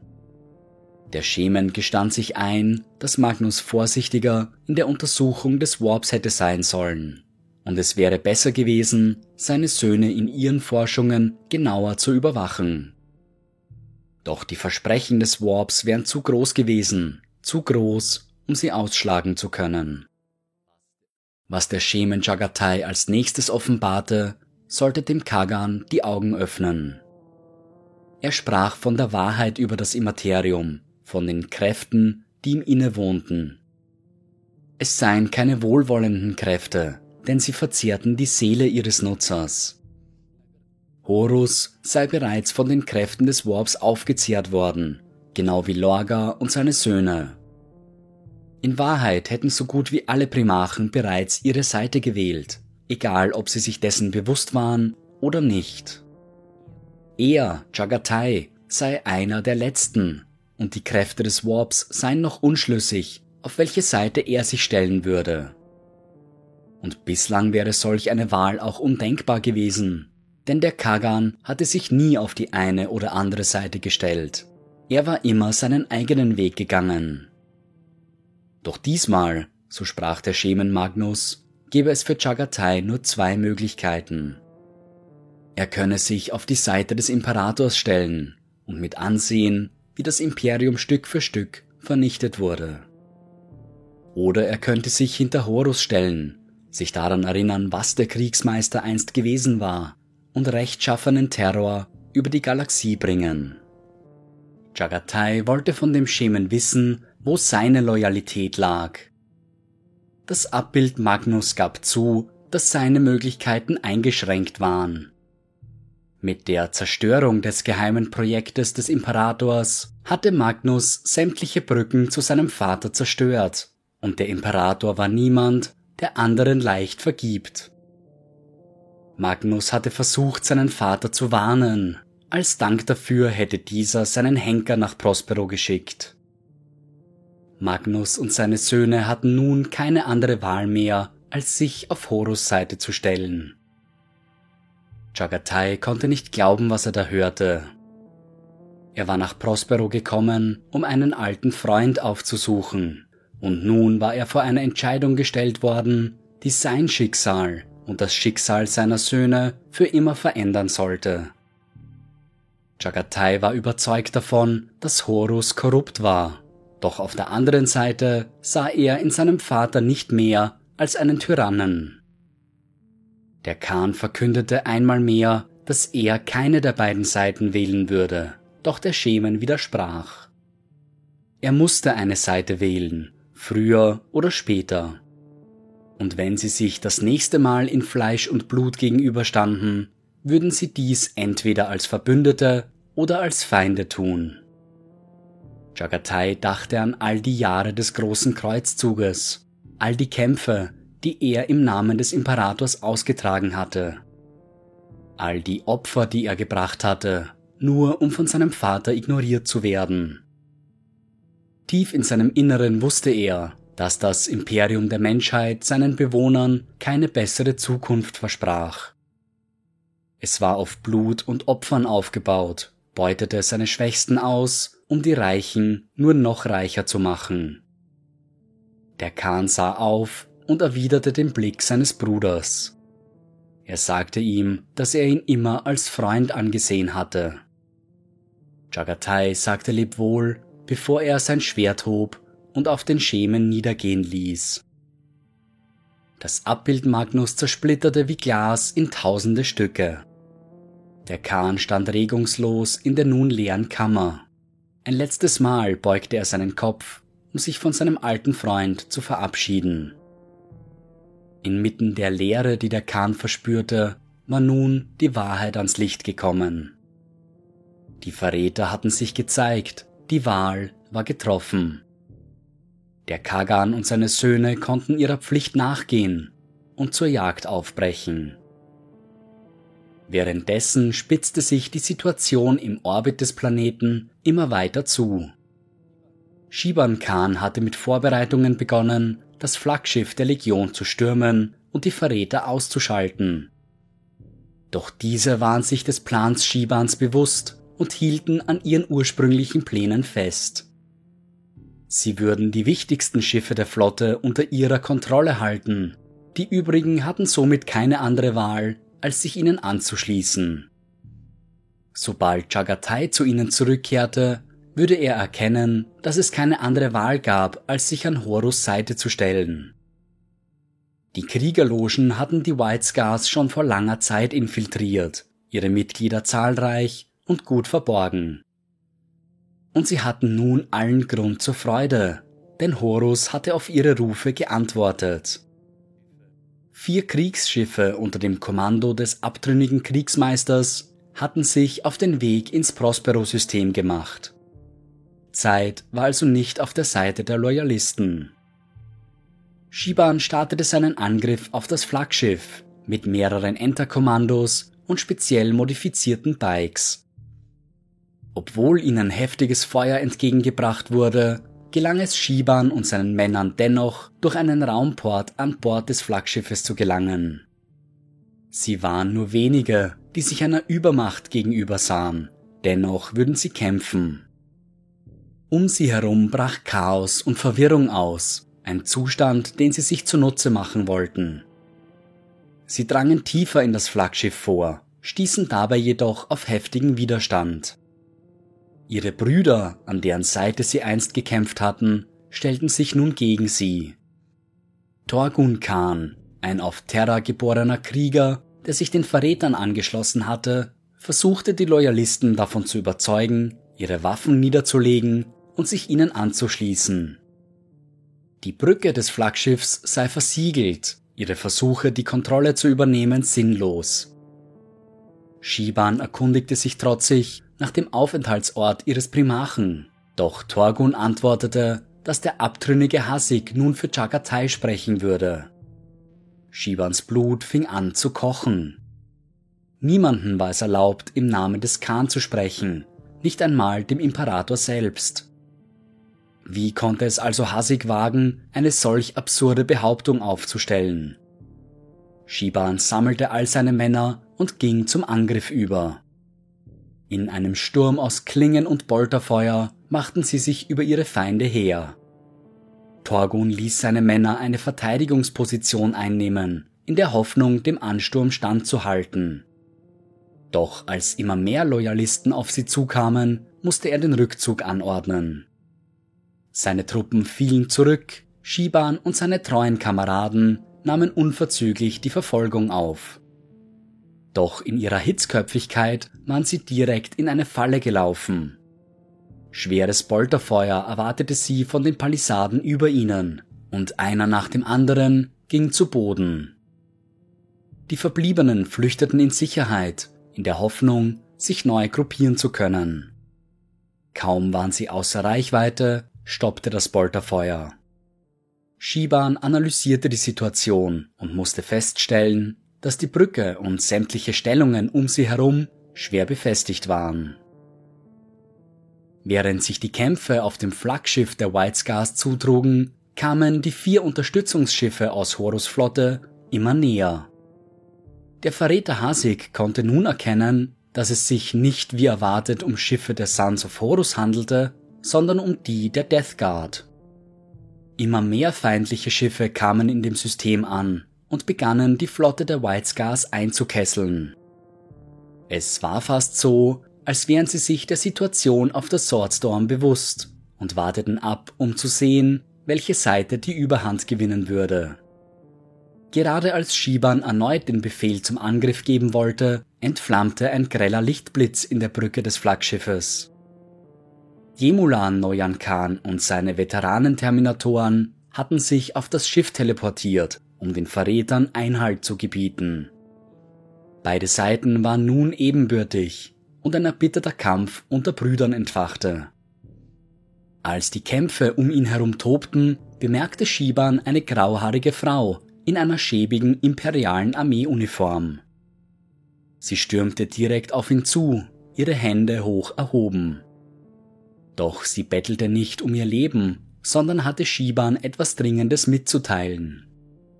Die Frau erklärte, sie hätte die Position Chagatais auf dem Planeten ausfindig gemacht und wäre in der Lage, ihn auf das Schiff zu teleportieren. Sie forderte Shiban auf, sie zu einer Transportplattform zu bringen, bevor seine Legion sich gegenseitig auslöschte. Währenddessen waren die Leibwächter des Khans auf der Oberfläche Prosperos noch immer mit der Bekämpfung der grauenhaften Insektenwesen beschäftigt. Sie brachten eines nach dem anderen zu Fall, doch über kurz oder lang würden sie von ihnen überrannt werden. Gerade als sie sich zu ihrem letzten Gefecht bereit machten, erschien eine hünenhafte Gestalt aus der Asche der Stadt. Der Kagan war zu ihnen zurückgekehrt und gemeinsam konnten sie den bizarren Feind überwinden. Jagatai hatte gerade genug Zeit, seine Männer über die neuesten Entwicklungen aufzuklären, als plötzlich Transportkapseln aus dem Himmel stießen. Die White Scars formten einen Halbkreis, bereit, die Neuankömmlinge gebührend zu empfangen. Doch Jagatai befahl seinen Männern, die Waffen zu senken, denn als das dichte Miasma sich lüftete, stand niemand anderes als Mortarion, Herr des Todes und Primarch der Death Guard selbst vor ihnen. Gemeinsam mit seinen Leibwächtern, den Death Shroud, war er nach Prospero gekommen, um sich mit seinem Bruder Jagatai zu unterhalten. Dinge wären in Gang gesetzt worden, Ereignisse, die nicht mehr abzuhalten wären. Dem Khan war klar, dass Mortarion versuchte, ihn auf die Seite der Verräter zu ziehen. Er bemerkte Veränderungen in seinem Bruder, seine Haut bleicher, seine Haltung gebeugt, und dennoch schien er von einer unbekannten Macht erfüllt zu sein. Jagatai ließ sich von seinem Bruder nicht einschüchtern und forderte ihn auf zu sagen, was er zu sagen hatte. Wie erwartet bemühte sich Mortarion, den Kagan auf die Seite der Verräter zu locken. Er sprach von einer Galaxie voller Krieger, voller Jäger, in der den Starken Freiheit gewährt wurde. Freiheit von der tyrannischen Herrschaft des Imperators. Jagatai erwiderte, dass Horus nichts anderes wollte, als sich selbst an der Spitze dieser neuen Galaxie zu sehen. Warum also einen Tyrannen für einen anderen austauschen? Mortarion warf diese Einwände beiseite, sprach von Horus als ein notwendiges Opfer, um den Krieg zu gewinnen. Vielleicht würde er bei dem Versuch, den Imperator zu Fall zu bringen, selbst vergehen, vielleicht auch nicht. Doch welchen Unterschied würde es schon machen? Denn Horus Aufstieg würde Platz für andere an der Spitze machen. Jagatai sah, was Mortarion anscheinend verborgen geblieben war. Der Herr der Death Guard hasste die Hexerei, verabscheute die Kräfte des Warps und alle, die sie einsetzten. Schon auf Ullanor hatte er dem Khan von seinem Wunsch erzählt, die Galaxie von allen Hexen und ähnlichen Abschaum zu reinigen. Mit dem Edikt von Nikea, in dem der Imperator die Anwendung von psionischen Kräften verboten hatte, war Mortarion seinem Wunsch einen Schritt näher gekommen. Doch mit seinem Entschluss, sich den Verrätern anzuschließen, war er nun von den dunklen Kräften des Warps umstellt. Horus hatte die Macht, die das Chaos ihm angeboten hatte, dankend angenommen, und Lorga hatte es zudem noch gefördert. Auch wenn Mortarion und seine Legion noch nicht von den Kräften des Immateriums beeinflusst worden waren, würden sie früher oder später seiner Korruption anheimfallen. Doch Mortarion erklärte, dass genau dies der Grund sei, weshalb er sich auf die Suche nach dem Khan gemacht hatte. Der Herr der Death Guard hatte seine Verbündeten verloren. Wer würde schon an seiner Seite stehen, wenn er sich gegen die Hexer der Galaxie wandte? Angron war kaum noch zu einem rationellen Entschluss fähig, und sein Bruder Konrad war ein wahnsinniges Wrack. Mortarion brauchte Jagatai als Verbündeten gegen jene, die sich der Kräfte des Warps bedienten. Dem Khan wurde bewusst, dass sein Bruder die Macht des Chaos zu schmecken bekommen hatte und dass er den Geschmack nicht ausstehen konnte. Doch er hatte nicht vor, sich von seinem Bruder mit ins Verderben ziehen zu lassen. Diese Entscheidung hatte Mortarion aus freiem Willen getätigt. Der Herr der Death Guard konnte seinen Zorn kaum unterdrücken mit dieser Antwort hatte er nicht gerechnet. Die Hälfte der White Scars stünden bereits an Horus Seite, warf er dem Khan entgegen. Er selbst könne sich ihnen anschließen oder beiseite geworfen werden, wie ein altes Spielzeug. Doch die Zeit für Unterhaltungen war schon längst vorüber, und sowohl Mortarion als auch Chagatai waren sich dessen bewusst. Sowohl die Death Shroud als auch die Leibwächter des Khans gingen in eine Angriffsstellung über, als die Primarchen sich wie zwei Raubtiere umkreisten. Der Kampf würde kein leichter werden. Jagatai und seine Söhne waren schnell und wendig, ohne Zweifel. Doch Mortarion und seine Death Shroud besaßen übermenschliche Kraft und Durchhaltevermögen. Der Herr des Todes versuchte gar nicht erst, den Schlägen des Khans auszuweichen, sondern erduldete sie mit stoischer Gelassenheit. Chagatai ließ sein Schwert immer und immer wieder auf seinen Bruder niedergehen, doch er merkte, wie er mit jedem Schlag schwächer wurde. Seine Muskeln begannen zu ermatten, ein Gefühl, das er während all der Jahre noch nie erleben musste. Nun war es Mortarion, der zur Offensive überging. Mit seiner Sense schlug er auf den Kahn ein, der es oft nur gerade so schaffte, ihr auszuweichen. Stücke ihrer Rüstungen wurden herausgerissen, als sich die Waffen der Brüder immer wieder in den Körper des anderen bissen. Chagatai sammelte an Kraft, was ihm geblieben war, um sie in einen letzten Angriff zu legen. Er wartete auf einen Hieb Mortarions, den er hoffentlich ausweichen konnte, um mit einem gekonnten Gegenangriff zu antworten. Doch der Hieb blieb aus. Mortarion stand einfach nur da, als ob er einer Stimme lauschen würde, die nur er hören konnte. Plötzlich brach ein glucksendes Kichern aus seiner Gasmaske hervor, als er sagte, die Wahl wurde also getroffen. Der Herr der Death Guard informierte den Khan darüber, was sich gerade im Orbit des Planeten abspielte. Ihre Flotten hatten begonnen, gegeneinander zu kämpfen. Die Mitglieder der Kriegerloge der White Scars hätten ihm aber versichert, dass es nicht zu Kämpfen kommen würde.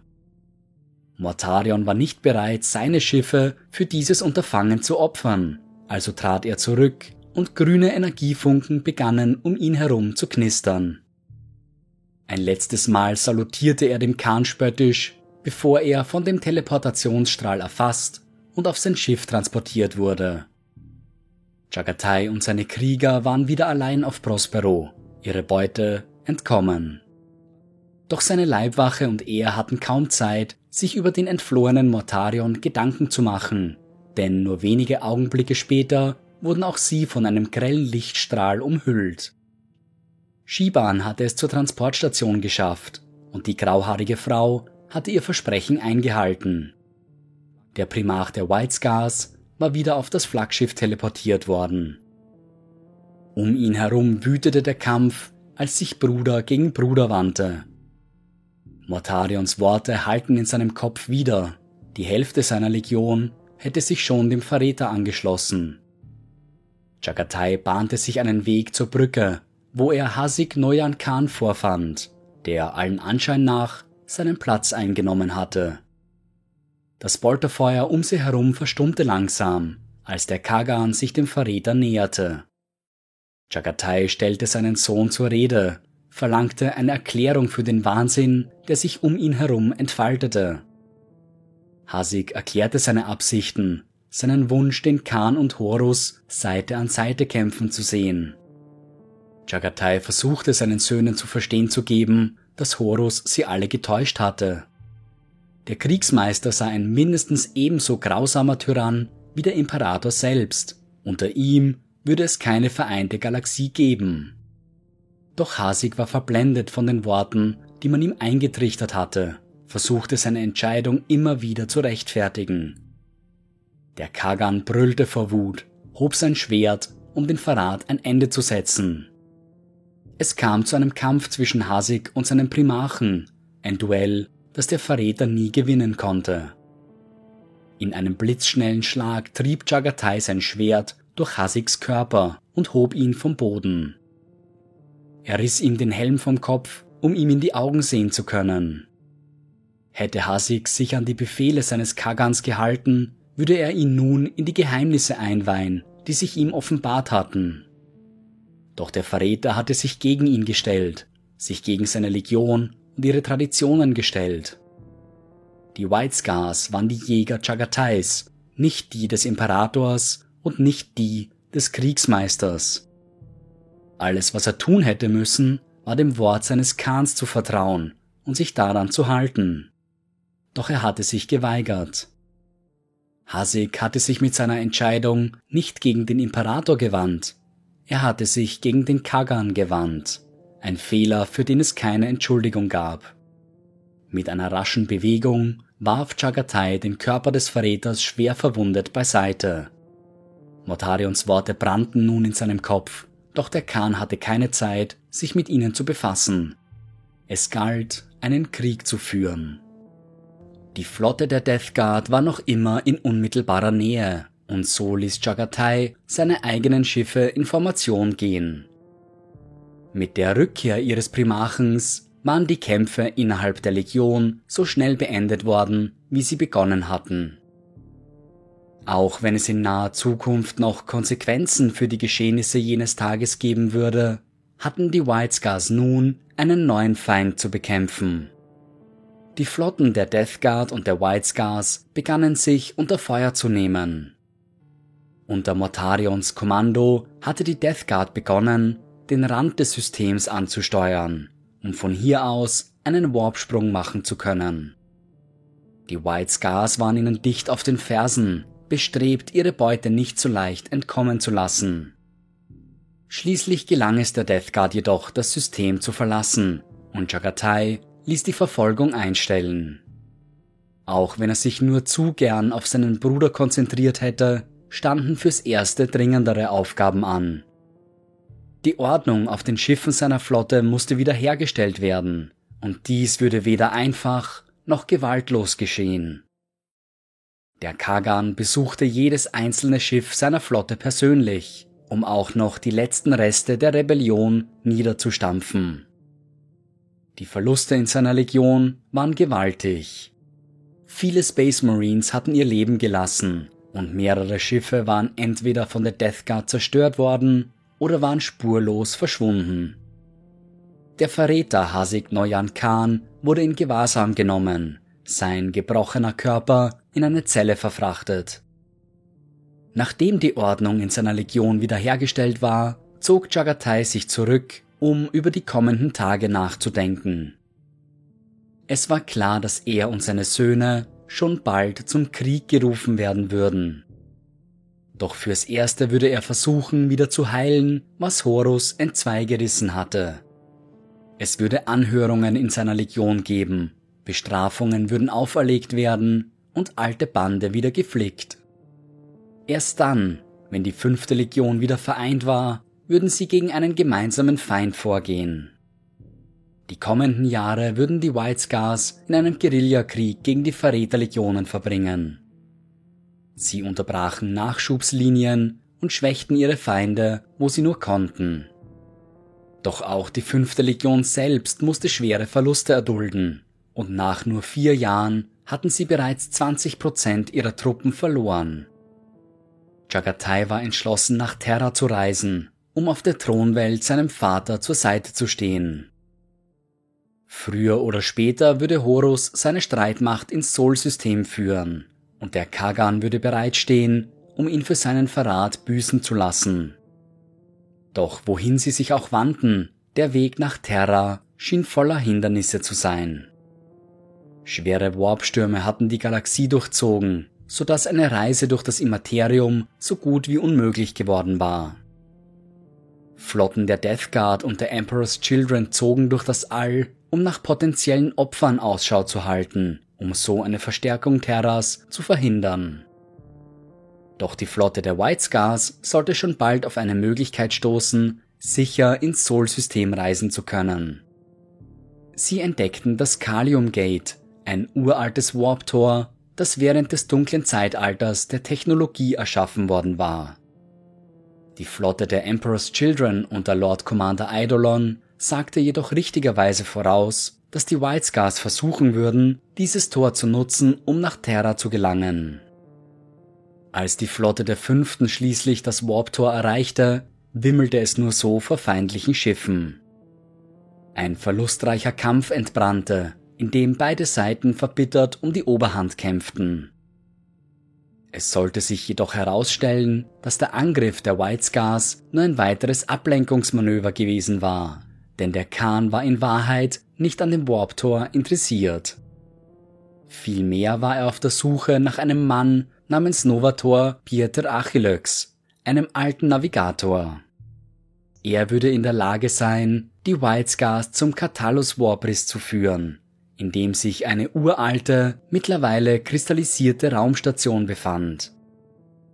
Dort sollte sich ein Artefakt aus alten Zeiten befinden, das dunkle Glas, ein Konstrukt, das dem goldenen Thron auf Terra nicht unähnlich war. Tatsächlich nahm man an, dass das dunkle Glas der Vorläufer des goldenen Throns war und gebaut wurde, um die notwendige Technologie zu testen. Genau wie sein Gegenstück auf Terra war es mit dem Netz der tausend Tore verbunden, war jedoch ebenfalls auf gewaltige psionische Energie angewiesen. Umgeben von feindlichen Schiffen gelang es den White Scars zur Raumstation zu gelangen und Tagutai Yesukai, oberster Sturmseher der Legion, führte einen kleinen Trupp ins Innere. Ihre Mission wurde von allen Seiten gefährdet, sowohl von Verräterschiffen, die immer näher kamen, als auch von einem abtrünnigen Mitglied der Navigatoren, der fest entschlossen war, das dunkle Glas zu vernichten. Würde sich die Technologie des Konstruktes im Imperium verbreiten, so seine Begründung, würde die Navigatorenklasse überflüssig werden. Also platzierte er mehrere Vortex-Bomben, um die Raumstation zu vernichten. Doch Sturmseher Yesugai trotzte allen Gefahren und opferte sich selbst, um seiner Flotte den Weg zu weisen. Er nahm auf dem Thron des dunklen Glas Platz und öffnete mit seinen psionischen Kräften ein Portal nach Terra. Endlich war es der Flotte der White Scars möglich, zur Thronwelt zu reisen und sie gegen die Verräter zu verteidigen. Und so war es die fünfte Legion, die Seite an Seite mit den Blood Angels und den Imperial Fists den imperialen Palast vor den vorrückenden Horden des Kriegsmeisters verteidigte. Während die Imperial Fists die Mauern des Palastes bemannten, waren die White Scars auf den Weiten jenseits des Palastes unterwegs, um den Feinden immer wieder in die Flanke zu fallen. In einem grandiosen Schachzug des Khans gelang es ihm mit Hilfe der verbliebenen Panzerlegionen der imperialen Armee, den Raumhafen Lions Gate wieder unter imperiale Kontrolle zu bringen. Der Nachschub der Verräterlegionen war somit halbiert worden und die Verteidiger sahen zum ersten Mal einen möglichen Sieg vor sich. Während der gesamten Belagerung Terras waren die White Scars unterwegs, um gegen die Mächte des Chaos zu kämpfen und mit Sicherheit waren sie auch eine der ersten, die die Verfolgung der fliehenden Verräter aufnahmen, nachdem der Kriegsmeister gefallen war. Doch die folgenden Jahre würden keine leichten sein, denn abtrünnige Kriegsbanden liefen noch immer im Imperium Amok. Rubut Gilliman, nun der Lord Commander des Imperiums, ordnete den White Scars an, das System um ihre Heimatwelt herum zu sichern. Zum ersten Mal seit langer Zeit kehrte Chagatai zu seiner Heimat zurück, doch was er vorfand, war Elend und Verderben. Drukari hatten die Situation genutzt, um über die Bewohner des Systems herzufallen. Nur die Welten mit starker imperialer Präsenz waren verschont geblieben oder hatten zumindest den Ansturm besser überstanden. Tausende Zivilisten waren gestorben, noch viele mehr in die Sklaverei verzerrt. Jagatais Herz brannte vor Zorn, und so war er entschlossen, den Kampf zu jenen zu tragen, die seinem Volk all dies angetan hatten. Erste Schritte in seiner Kampagne zur Rückeroberung des Sektors verliefen erfolgreich. Die White Scars konnten dank der Garnison auf Chogoris ihr Momentum aufrechterhalten. Die Nachschubslinien versprachen einen endlosen Strom an Munition und Verstärkungen. Es war zu dieser Zeit, dass Chagatai vom Codex Astartes erfuhr und der Aufforderung, die Legionen in kleinere Orden aufzuteilen. Der Kagan hatte seinen Khans schon immer erlaubt, in mehr oder weniger unabhängigen Verbänden zu operieren. Er stand also hinter der Entscheidung seines Bruders Rubut. Für die White Scars änderte sich wenig. Abläufe, die sie schon immer auf ihre Weise erledigt hatten, wurden nun einfach offiziell gemacht. Die Khans erhielten mehr Freiräume in ihren Handlungen, doch Jagatai hatte eine Bedingung. Er forderte von seinen Nachfolgeorden, dass sie die Kampagne um ihren Heimatsektor erfolgreich zu Ende bringen würden. Er vertraute darauf, dass sie seiner Forderung nachkommen würden und alles in ihrer Macht Stehende tun würden, um ihr Volk zu befreien. Die Khans stimmten der Kampagne einstimmig zu. Auch wenn es Chagatai schwer fiel, viele seiner Söhne nicht mehr in den Farben der White Scars zu sehen, wusste er, dass die Aufteilung der Legionen der richtige Schritt gewesen war. Die Kampagne um seinen Heimatsektor erfüllte den Kagan mit neuerlichem Tatendrang und Eifer.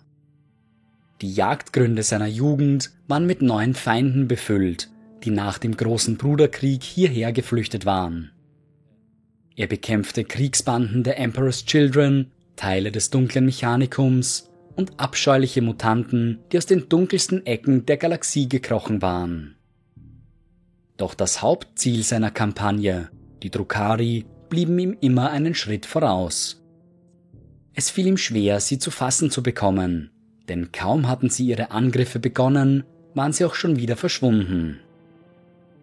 Nach langer Zeit des Nachdenkens und des Studierens erkannte Jagatai ein Muster in den Bewegungen der dunklen Eldar. Er forderte die Hilfe der Destroyers, Rampagers und Stormlords an und machte sich gemeinsam mit ihnen auf den Weg zu dem Planeten Korosil 5. Es heißt, Jagatai hätte herausgefunden, dass die Drukari in Wirklichkeit hinter den White Scars selbst her waren und infolgedessen auch hinter den Primachen. Die Konfrontation, die er nun suchte, wäre eine Falle, die die abtrünnigen Xenos präzise ausgelegt hatten. Doch auch wenn Chagatai sich diesen Umstandes bewusst war, war er dennoch entschlossen, den Angriff durchzuführen. Er hatte vor, mit solcher Geschwindigkeit und solcher Kraft zuzuschlagen, dass selbst die sorgfältigste Planung seinem Zorn nicht standhalten könne. Die Quelle der Drukari-Überfälle war ein Portal inmitten eines dunklen Waldes, zu dicht, als dass die Whitescars ihre Bikes zum Angriff nutzen konnten. Doch Jagatai ließ sich hiervon nicht abhalten und führte seine Söhne in die Schlacht. Als ob sie in ein Hornissennest gestochen hätten, schwärmten schon bald unzählige Drukari aus dem Netz der tausend Tore. Die Astartes bekamen es mit allerlei abscheulichen Kreaturen zu tun, die die Hemunkuli in ihren Laboren erschaffen hatten. Viele Söhne des Kagans mussten ihr Leben lassen oder wurden von den Schatten gepackt und durch die Tore geschliffen. Zweifelsohne, um in der dunklen Stadt Komorra als Gladiatoren in den Arenen zu kämpfen. Doch Jagatai setzte seinen Angriff fort, sein Ziel klar vor Augen. Der Arkon der Drukari stand direkt vor dem Portal selbst und kommandierte von hier aus seine Soldaten in die Schlacht. Sein permanentes Lächeln änderte sich auch nicht, als er bemerkte, wie Jagatai auf ihn zustürmte. Alles, was er tat, war mit dem Signal seines Schwertes noch mehr Drukari auf die Astartes zu hetzen. Doch der Kagan und seine erste Kompanie waren unaufhaltsam und schnitten sich eine blutige Schneise durch die faulen Xenos. Mit diesem Anblick konfrontiert, wandte sich der Arkon zur Flucht durch das Portal. Es ist ungewiss, ob es das Ziel der Drukari war, den Primarchen auf diese Weise in das Netz der tausend Tore zu locken oder nicht. Alles, was bekannt ist, ist, dass kaum als der letzte Krieger der White Scars das Portal durchschritten hatte, es sich hinter ihnen schloss. Die verbliebenen Astartes kämpften noch verbittert gegen die zurückgebliebenen Xenos, ständig auf der Suche nach einer Spur ihres Primarchens. Selbst nach der Schlacht wurde noch wochenlang nach dem Verbleib Chagatais gesucht, jedoch vergebens. Und so bleibt der Kagan auch heute noch verschollen. Doch die White Scars sind sich sicher, dass ihr Primarch eines Tages zu ihnen zurückkehren wird. Bis dahin halten sie seinen Namen und seine Traditionen in Ehre und sind fest entschlossen, sich den Feinden der Menschheit entgegenzustellen. Seither sind die White Scars an einigen der bedeutendsten Schlachten der Geschichte beteiligt gewesen. Darunter war unter anderem der dritte Krieg um Armageddon, in dem es die Astartes mit unzähligen Grünhäuten zu tun bekamen. Auch während des 13. Schwarzen Kreuzzugs Abadons waren die Söhne Chagatais aktiv, als sie gegen die gefürchtete erste Kompanie der Black Legion antraten. Eine besondere Herausforderung erwartete die fünfte Legion, als ihr Heimatsektor im Jahr 999 des 41. Millenniums erneut angegriffen wurde. Diesmal war es kein geringerer als Huron Blackheart, Herr über die roten Korsaren, der sich über den Yasan-Sektor hermachte. Jubal Khan, gegenwärtiger Ordensmeister der White Scars, war gerade in der Kriegszone Armageddon beschäftigt, also fiel es Burutai Khan, Captain der zweiten Bruderschaft zu, die Verteidigung Chogoris zu organisieren.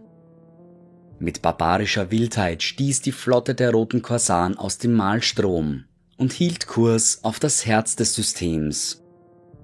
Umgehend wurden Abfangflotten mobilisiert, um den Vormarsch der Abtrünnigen aufzuhalten.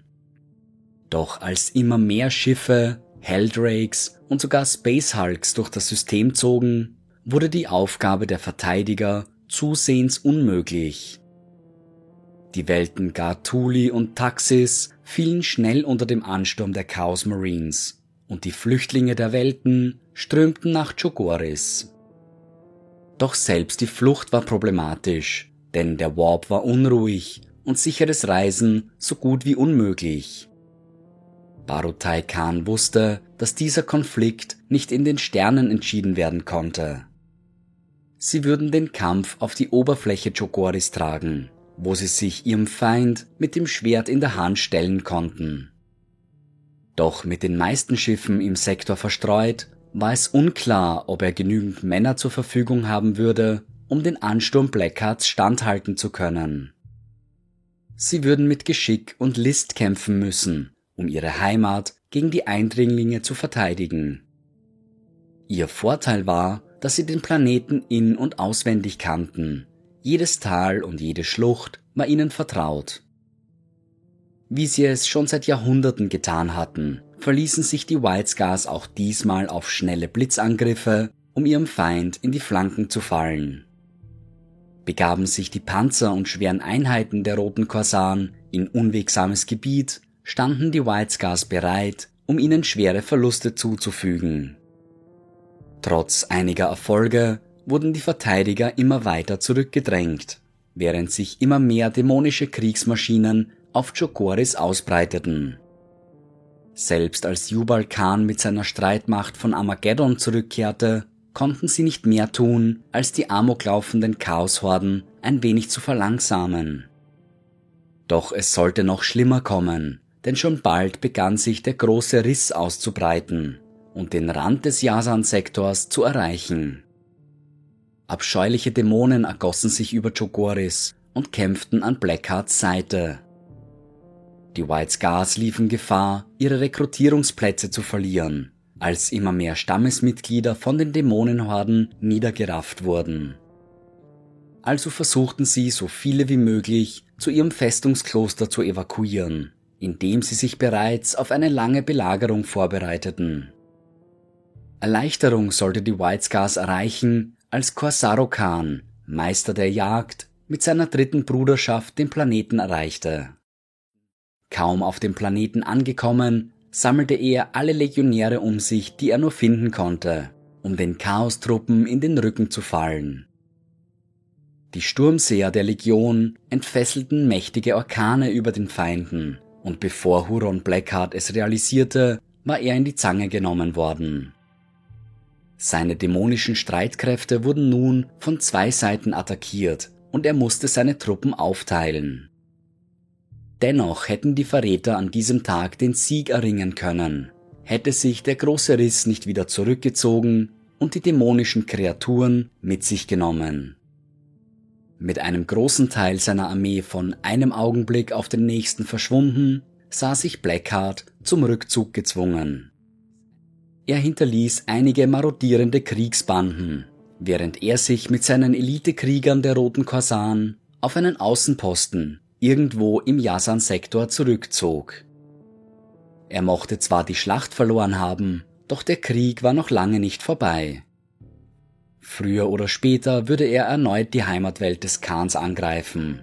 Und dann würden die Verteidiger vielleicht nicht mehr so viel Glück haben. Schon seit ihrer Gründung sind die White Scars eine außerordentlich unabhängige Legion, die sich nur sehr begrenzt an die Vorschriften der imperialen Armeeorganisation hält. In ihren ersten Tagen verfügten sie einfach nicht über die zahlenmäßige Überlegenheit um große Streitkräfte aufstellen zu können. Also operierten sie in kleineren Pionierkompanien, vollkommen unabhängig voneinander. Diese Kompanien bestanden aus rund 1000 Legionären und waren mit den unterschiedlichsten Spezialistentrupps versehen. Je nach ihrem Einsatzort waren sie alle mit unterschiedlicher Ausrüstung ausgestattet, in ihrer Organisation meist sich selbst überlassen.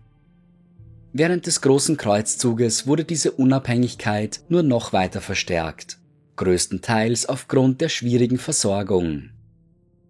Die damaligen Starhunters operierten in wildem und unerforschtem Gebiet. Eine problemlose Versorgung mit Ausrüstung und Munition war so gut wie undenkbar. Sie mussten mit dem zurechtkommen, was sie hatten, und notfalls auf Alternativen zurückgreifen. Aus diesem Grund waren keine zwei Kompanien gleich. Ihre einzige Gemeinsamkeit war ihr Name und ihre Legionsfarbe. Sie hatten sich untereinander entfremdet, weshalb Chagatais Ritual auf Chogoris so wichtig für die Zukunft der Legion war. Er musste sicherstellen, dass seine Söhne wieder als eine Einheit operieren konnten, einander vertrauten und einer gemeinsamen Doktrin folgten. Nach dem Ritual teilte er seine Söhne in mehrere Horden auf. Die imperiale Geschichtsschreibung spricht von fünf originalen Horden. Die genaue Zahl dieser Formationen ist jedoch schwer zu sagen, vor allem da sie in ihrer Größe extrem variierten. Manche bestanden aus 5000 Kriegern, andere aus 20.000. Die Anzahl der Krieger in einer solchen Horde hatte nichts mit ihrer taktischen Spezialisierung zu tun, sondern schien sich allein an ihre Kommandeure zu richten, die den Titel Noyan Khan trugen. Chagatai erlaubte es seinen Kommandeuren, in gewissem Maße ihre eigenen Vorlieben zu verfolgen. Operierte ein Noyan Khan lieber in kleinen Gruppen, so wurde es ihm gewährt. Der Kagan zwang seiner Legion nie eine strikte Organisation auf, sondern ermutigte Individualität und Eigenständigkeit. Dies mochte zwar innerhalb der Legion bestens funktionieren, doch führte zu Schwierigkeiten mit anderen Legionen und der imperialen Organisation. Wie konnten die Kommandeure der Kreuzzugsflotte wissen, wie viele Kompanien der White Scars sie anfordern sollten, wenn sie nicht einmal wussten, wie viele Krieger sich in einer solchen Kompanie befanden? Baten andere Legionen um Verstärkung, konnten sie nie wissen, ob 1000 oder 20.000 White Scars ihrem Ruf folgen würden. Auch die Versorgung erwies sich als schwierig, denn das Departamento Monitorum richtete sich in seinen Zahlen meist an Standard Astartes Kompanien.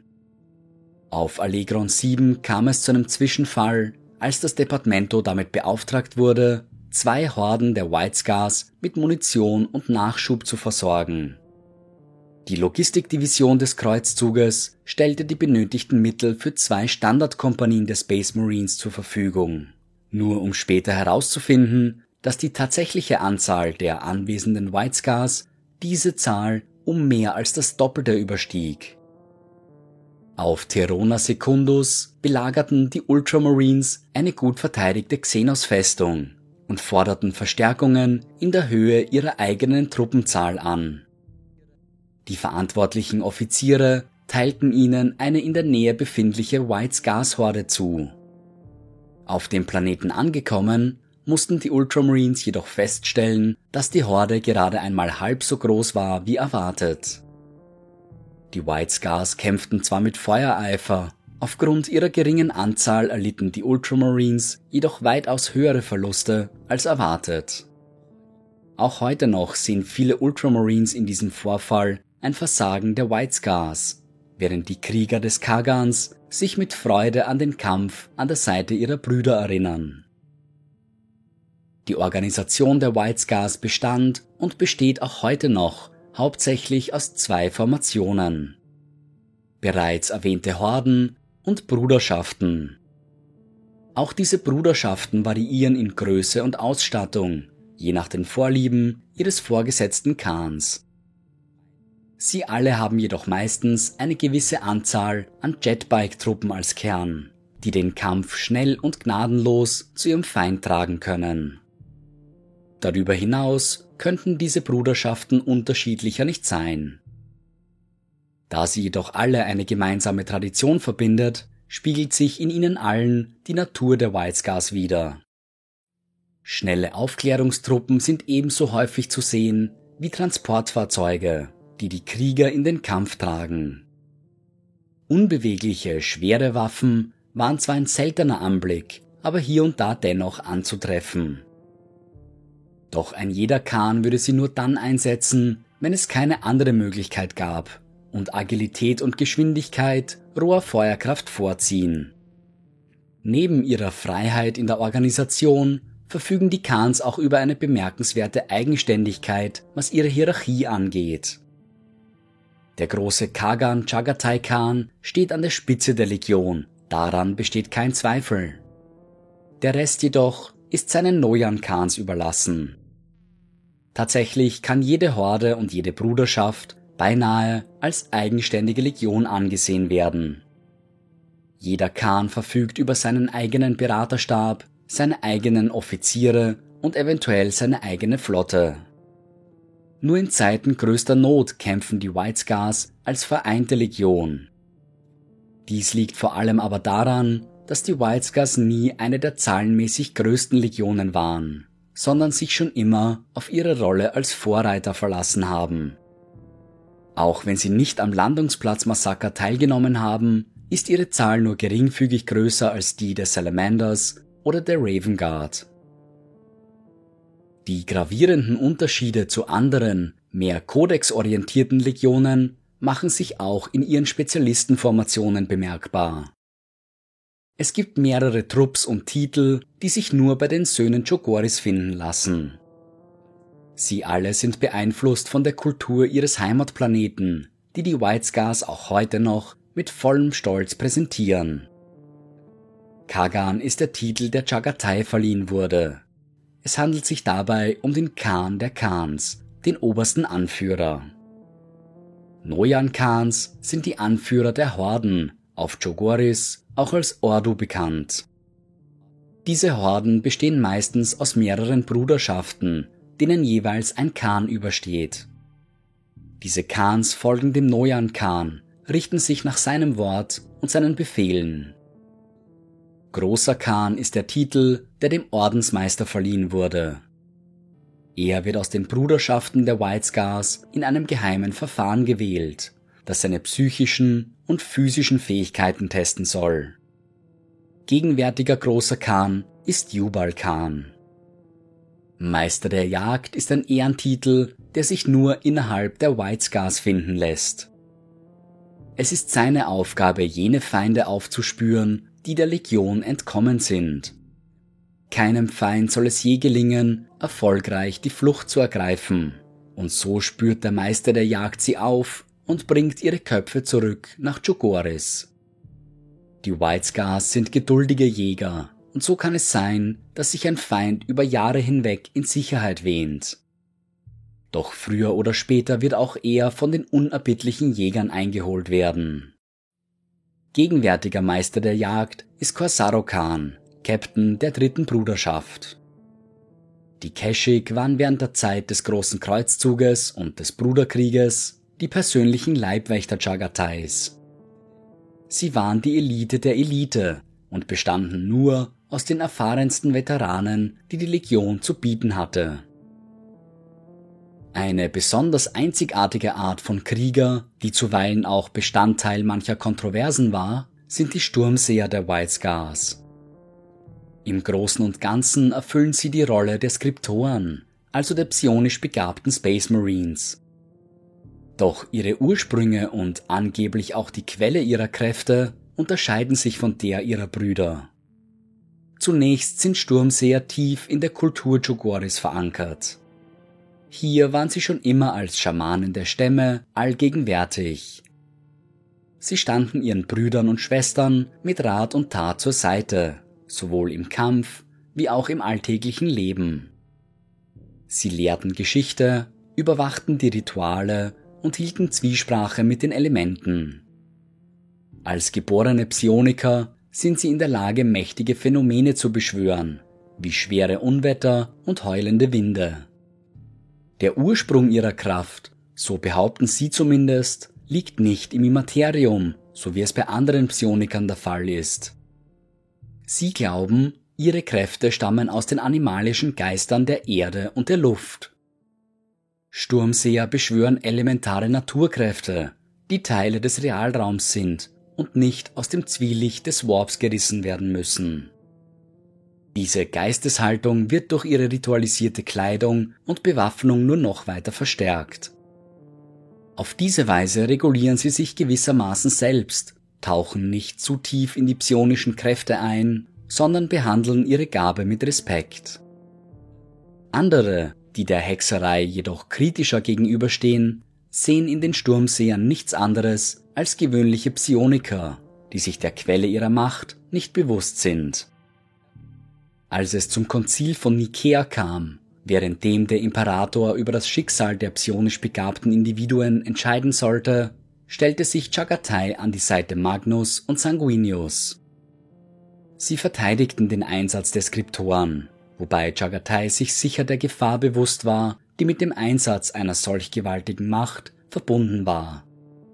Heute, in einer Zeit, in der Psioniker im Imperium der Menschheit allgegenwärtig sind, sind die Sturmseher der White Scars weitläufig akzeptiert, wenngleich sie Außenstehenden vielleicht auch etwas seltsam vorkommen mögen.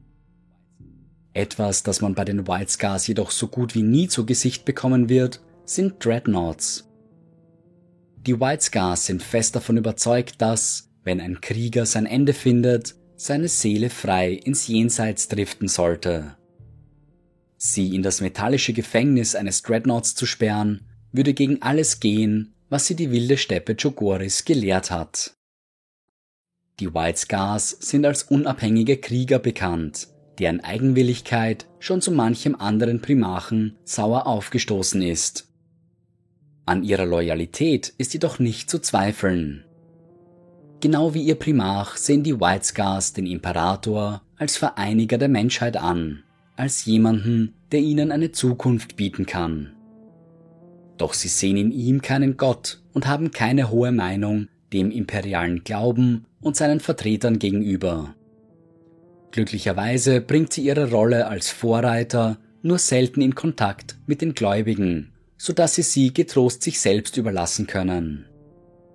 Die White Scars und ihre Nachfolgeorden sehen es als ihre Pflicht an, die Feinde des Imperators zu vernichten, um jenen Tag vorzubereiten, an dem er sich wieder vom goldenen Thron erhebt. An diesem Tag wird der Imperator einen neuen großen Kreuzzug ausrufen und ihr Primarch Chagatai wird noch am gleichen Tag zurückkehren. Die Gensaat der White Scars wird generell als stabil und frei von Mutationen betrachtet. Doch seit die Legion die Steppenchogoris als Rekrutierungsplatz nutzt, hat sich ein gewisser Genfehler in die Saat eingeschlichen. Die grausame Wildheit der Stammeskrieger scheint in das Genmaterial übergegangen zu sein, so dass sie heute von allen Brüdern der Legion geteilt wird. In der Regel beschränkt sich diese Wildheit auf den Kampf Jedoch sind Ereignisse bekannt, in denen die Astartes weit über die notwendige Brutalität hinausgegangen sind. Es macht einen Unterschied, ob ein Feind besiegt oder abgeschlachtet wird, doch für einen White Scar, der seiner Wildheit erliegt, kann diese Grenze schwer zu sehen sein. Die Legionäre selbst sind sich dieses Genfehlers durchaus bewusst und sind bestrebt, ihn durch Disziplin im Zaum zu halten. Sie behalten nicht nur sich selbst im Auge, sondern wachen auch über ihre Brüder, um so ein ehrenloses Verhalten zu verhindern. Sollte es dennoch dazu kommen, dass ein Legionär seiner Wildheit erliegt, so geschieht dies meist in zwei Schritten. Zunächst beginnt die Disziplin des Marines für einen winzigen Moment zu schwinden. Im Kampf erlaubt er sich vielleicht einen Augenblick exzessiver Gewalt, bevor er wieder in seine disziplinierte Routine zurückfällt. Der Betroffene merkt meist nicht, was mit ihm geschieht und ist auf die wachsamen Augen seiner Brüder angewiesen. Rechtzeitig bemerkt, kann sich der Marine in der Regel wieder fangen und seine Wildheit unterdrücken. Gelingt es ihm jedoch nicht, nistet sich seine Brutalität in seinen Gedanken ein. Sie lauert in den dunkelsten Ecken und wartet nur auf eine Gelegenheit, ans Licht zu springen. Der Legionär wird gereizt und leicht zu verärgern. Selbst kleinste Unstimmigkeiten arten aus, und im Kampf gibt sich der Betroffene ganz seiner Blutlust hin. Viele erliegen ihrer Rage auf dem Schlachtfeld, nicht länger in der Lage, taktische Entscheidungen zu treffen. Sie stürmen blindlings auf den nächsten Feind zu, ganz egal, was sich ihnen in den Weg stellt. Glücklicherweise sind solche Momente selten, und die White Scars streifen den Mantel der Wildheit nur dann über, wenn sie ihn auch tatsächlich benötigen. Ansonsten sind sie ehrbare Krieger mit einer langen Tradition und beachtlicher Kultur. Die Liebe zu ihrer Heimat wird wahrscheinlich nur durch ihre Liebe zur Freiheit übertroffen. Und es ist wahrscheinlich diese Freiheit, die aus den White Scars so gefährliche und gnadenlose Verteidiger der Menschheit macht. Andere Legionen sahen sich durch Pflicht und Ehre an den Imperator gebunden, doch die White Scars haben ihre Wahl ganz allein getroffen.